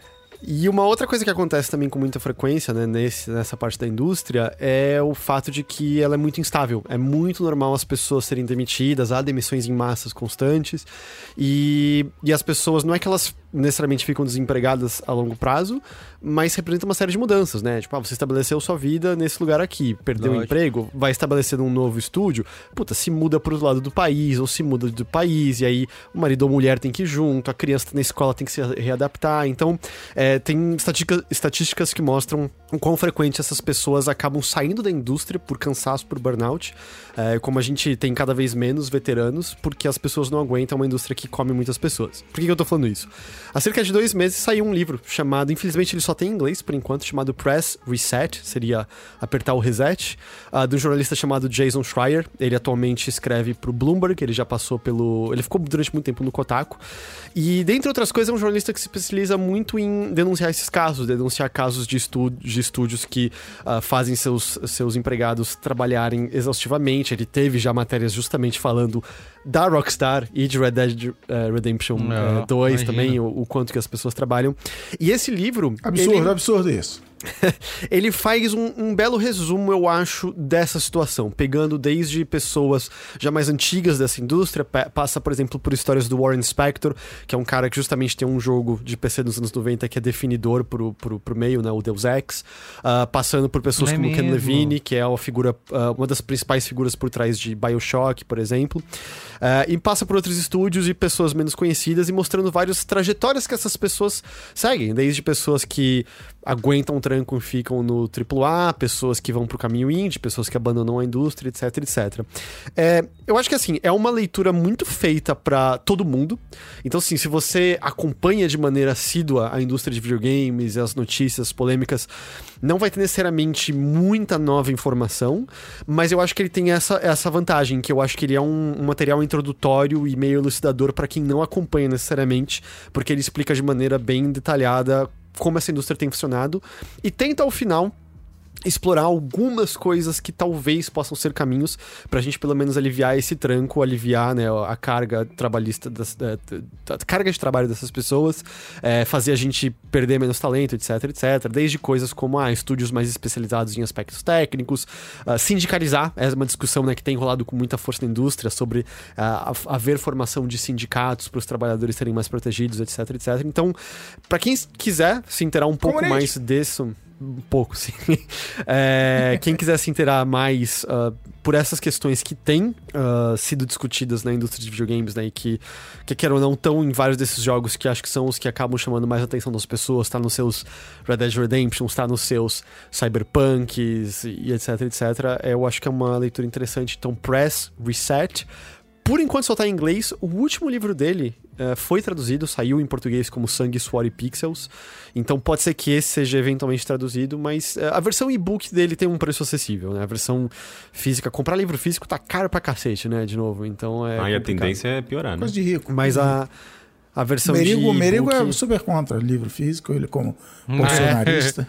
Eu- Mas esse negócio É da, da indústria de games passa muito também pelo fato de que é o emprego dos sonhos, né? Não, você está trabalhando com games, então você tem que aceitar qualquer É coisa. mesmo. E se você não quiser esse emprego, tem 20 aí fora querendo, então rola muito isso. É muito manipulável, né? Tipo, tem, tem muita gente que acha que tem que trabalhar de graça mesmo, que tá fazendo a coisa mais incrível do mundo. E então é, É, isso é aí. o, é, é o, é o ápice do, do neoliberalismo, né? O mercado de videogame, assim, é, é, é o supra-sumo, é o, a utopia neoliberal. É, é, um dos do caso famoso foi aqui há dois anos, que, em que a Activision, exatamente no mesmo pronunciamento, demitiu 800 pessoas e anunciou lucros records. Na mesma atuada, exatamente na mesma Os caras coisa. não Então, tiveram assim, nem essa ninguém pra avisar, né? Ô, gente, vamos separar aí a- pra os quê? anúncios, né? Não, era com orgulho que eles estavam dizendo, sabe? É corte de custo, mais nada. Dane-se, Lógico, são a gente 800 ganhou, pessoas. todo, a gente ganhou tu- todo esse dinheiro com menos pessoas. Invistam mais na gente, né? Deem mais dinheiro. É uma indústria em que executivos têm pagamentos altíssimos comparados a outras indústrias e tem pessoas tentando lutar contra isso. Então, quem quiser saber um pouco mais disso, eu acho que é um livro, acho que ele é introdutório nesse sentido interessante. É uma leitura bem leve, né, no o texto dele em si, né? Ele tá bem acostumado para escrever para internet e tal, então é bem tranquilo. bem. Press reset. Falando em altos salários de executivos dos games, Luiz e Gino, finaliza aí, por favor. Vamos lá.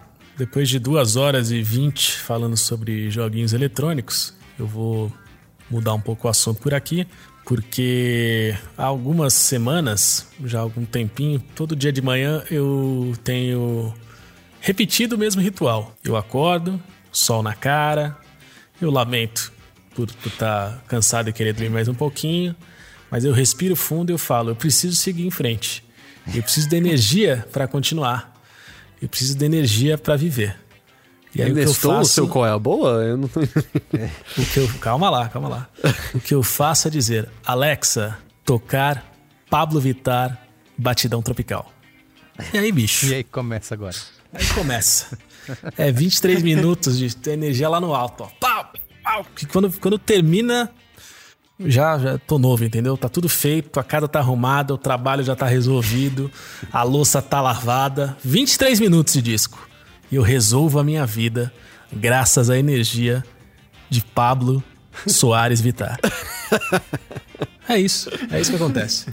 Ouçam Batidão Tropical, esse disco em que Pablo Vittar revisita algumas das suas referências mais queridas de juventude. Então, forró, tecnobrega, brega melody, tudo de gostoso que passou ali pela vida dela, é, regravando grandes canções das bandas Companhia do Calixto, Companhia do Calypso, Ravelli e Batidão e trazendo três canções inéditas. E assim, não são quais, quaisquer canções inéditas. São Ama, Sofre e Chora, Triste com Tesão e A Lua, que vão reverberar pelo Brasil, pela América Latina e por todo o planeta por anos e anos e anos. É um descasso maravilhoso, com arranjos incríveis. É legal porque mesmo as, as músicas que foram, que foram regravadas, quando já dá para encontrar em trocentos mil vídeos na, e reportagens pela Rede Mundial de Computadores, a comparação entre as versões originais e a versão desse disco da Pablo. E é muito legal que, assim,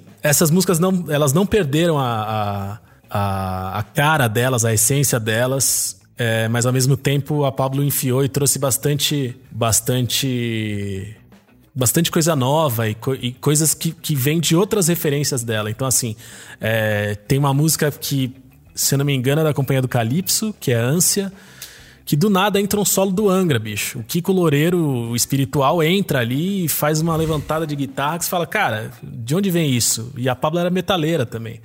É, basicamente, das nove músicas do disco, sete poderiam ser abertura de qualquer anime no Brasil e no mundo. tipo, eu infelizmente cometi o crime e, e coloquei a, a música Triste com Tesão na abertura da saga de Hades do Cavaleiro do Zodíaco, publiquei no meu Twitter e eu, eu não editei, eu só botei ali, cortei um pedacinho e encaixou completamente cada frase, é uma coisa ridícula assim. É muito bom, cara, é um descasso, descasso, descasso que nos, nos tempos de pandemia ouvir esse, esse disco Batidão Tropical me, me faz ter esperança de que em breve eu estarei na rua lambendo a sarjeta lambendo o sovaco de estranhos enquanto essas músicas estiverem tocando. Mas, seriamente, tem 23 minutos o CD inteiro? Cara, é muito rápido, tem 23 minutos. São nove músicas, é muito rapidinho, musiquinhas 3, 2 minutos, é muito, muito, é, muito, era muito do rápido. Spotify. É. O meio e, é mensagem. É, e essa duração, ela, ela, ela casa muito bem com, com esse ritual de fazer o café e comer e tomar e arrumar e, e seguir. Perfeito, boa Mais rotina do que matinal muito podcast produtiva. que tem por aí sobre. Ixi, é, Pois é. é, nem vamos falar sobre isso. Muito bem, gente, incrível, foi demais estar com vocês, divertidíssimo, realmente nostalgia louca. A gente tem que voltar aqui e fazer a parte 2 em breve. Muito obrigado, viu? Valeu. Eu que agradeço o convite, foi super divertido, também gostei. O primeiro contato ele tem essa, essa parte mais, é, mais histórica, né? E aqui eu acho que a gente consegue conseguiu puxar um pouco mais assim, tipo, ah, jogo tal, não sei o que, essa coisa mais Lógico. prática do- da- das nossas memórias. eu só ia bem. falar, se, se, se me permite, né? O primeiro contato né, tem seu feed próprio aqui no B9, mas os outros podcasts do Overload eles também estão aqui no, no B9. ah, é mesmo, né? olha só! É, olha aí, então, qual é a assim, boa extra? Fala aí. É, esqueci, né, que eu podia ter falado qual é a boa disso, é Isso, verdade, mas poderia. você procura Mas por agora. Mothership com, com C, C-H-I-P, né, Mothership, que é os podcasts, né, que eu gravo com o Henrique, mais o nosso outro colega, o Caio Teixeira, toda semana, a gente falando do que a gente anda jogando. Às vezes a gente fala de jogo velho também, mas volta e meia a gente fala de jogo mais novo. Nesse Jogos esquema novos. mais informal, mesmo assim, da gente trocando ideia sobre jogos. Ah, e a gente também tem um podcast publicado nesse mesmo feed sobre notícias dos videogames. E aí tudo aqui na casa B9, sabe? Então, Notícias da Nove Mãe. Tudo na rede B9 de podcast. Você pode procurar aí no podcasts.b9.com.br que você acha. lá no site do B9 também tá lá destacado, volta e meia. Então, né, só, só, só avisando. Pode ouvir mais das, das nossas vozes falando de videogame lá, se quiserem. Bela lembrança. Quer mais games? Temos aí. Não é bem Muito uma bem. entrevista, é uma conversa de bar mesmo. Isso, exato. Tchau, valeu. Valeu, tchau. Tchau. Tchau.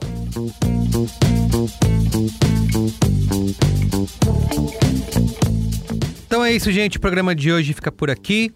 Lembrando que o Braincast é uma produção B9, apresentado por mim, Carlos Merigo, hoje na companhia de Cris Dias, Luiz Gino, Rick Sampaio e Heitor de Paula.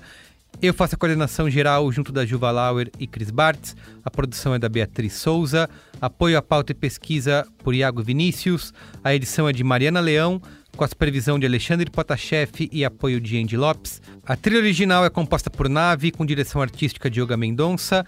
Identidade visual por Johnny Brito, coordenação de marketing por Luz Santana, coordenação digital por AG Barros, Pedro Estraza e Matheus Guimarães, atendimento Raquel Casmala, Camila Maza, Grace Lidiane e Thelma Zenaro e a comercialização exclusiva é da Globo. Valeu, gente. Tchau.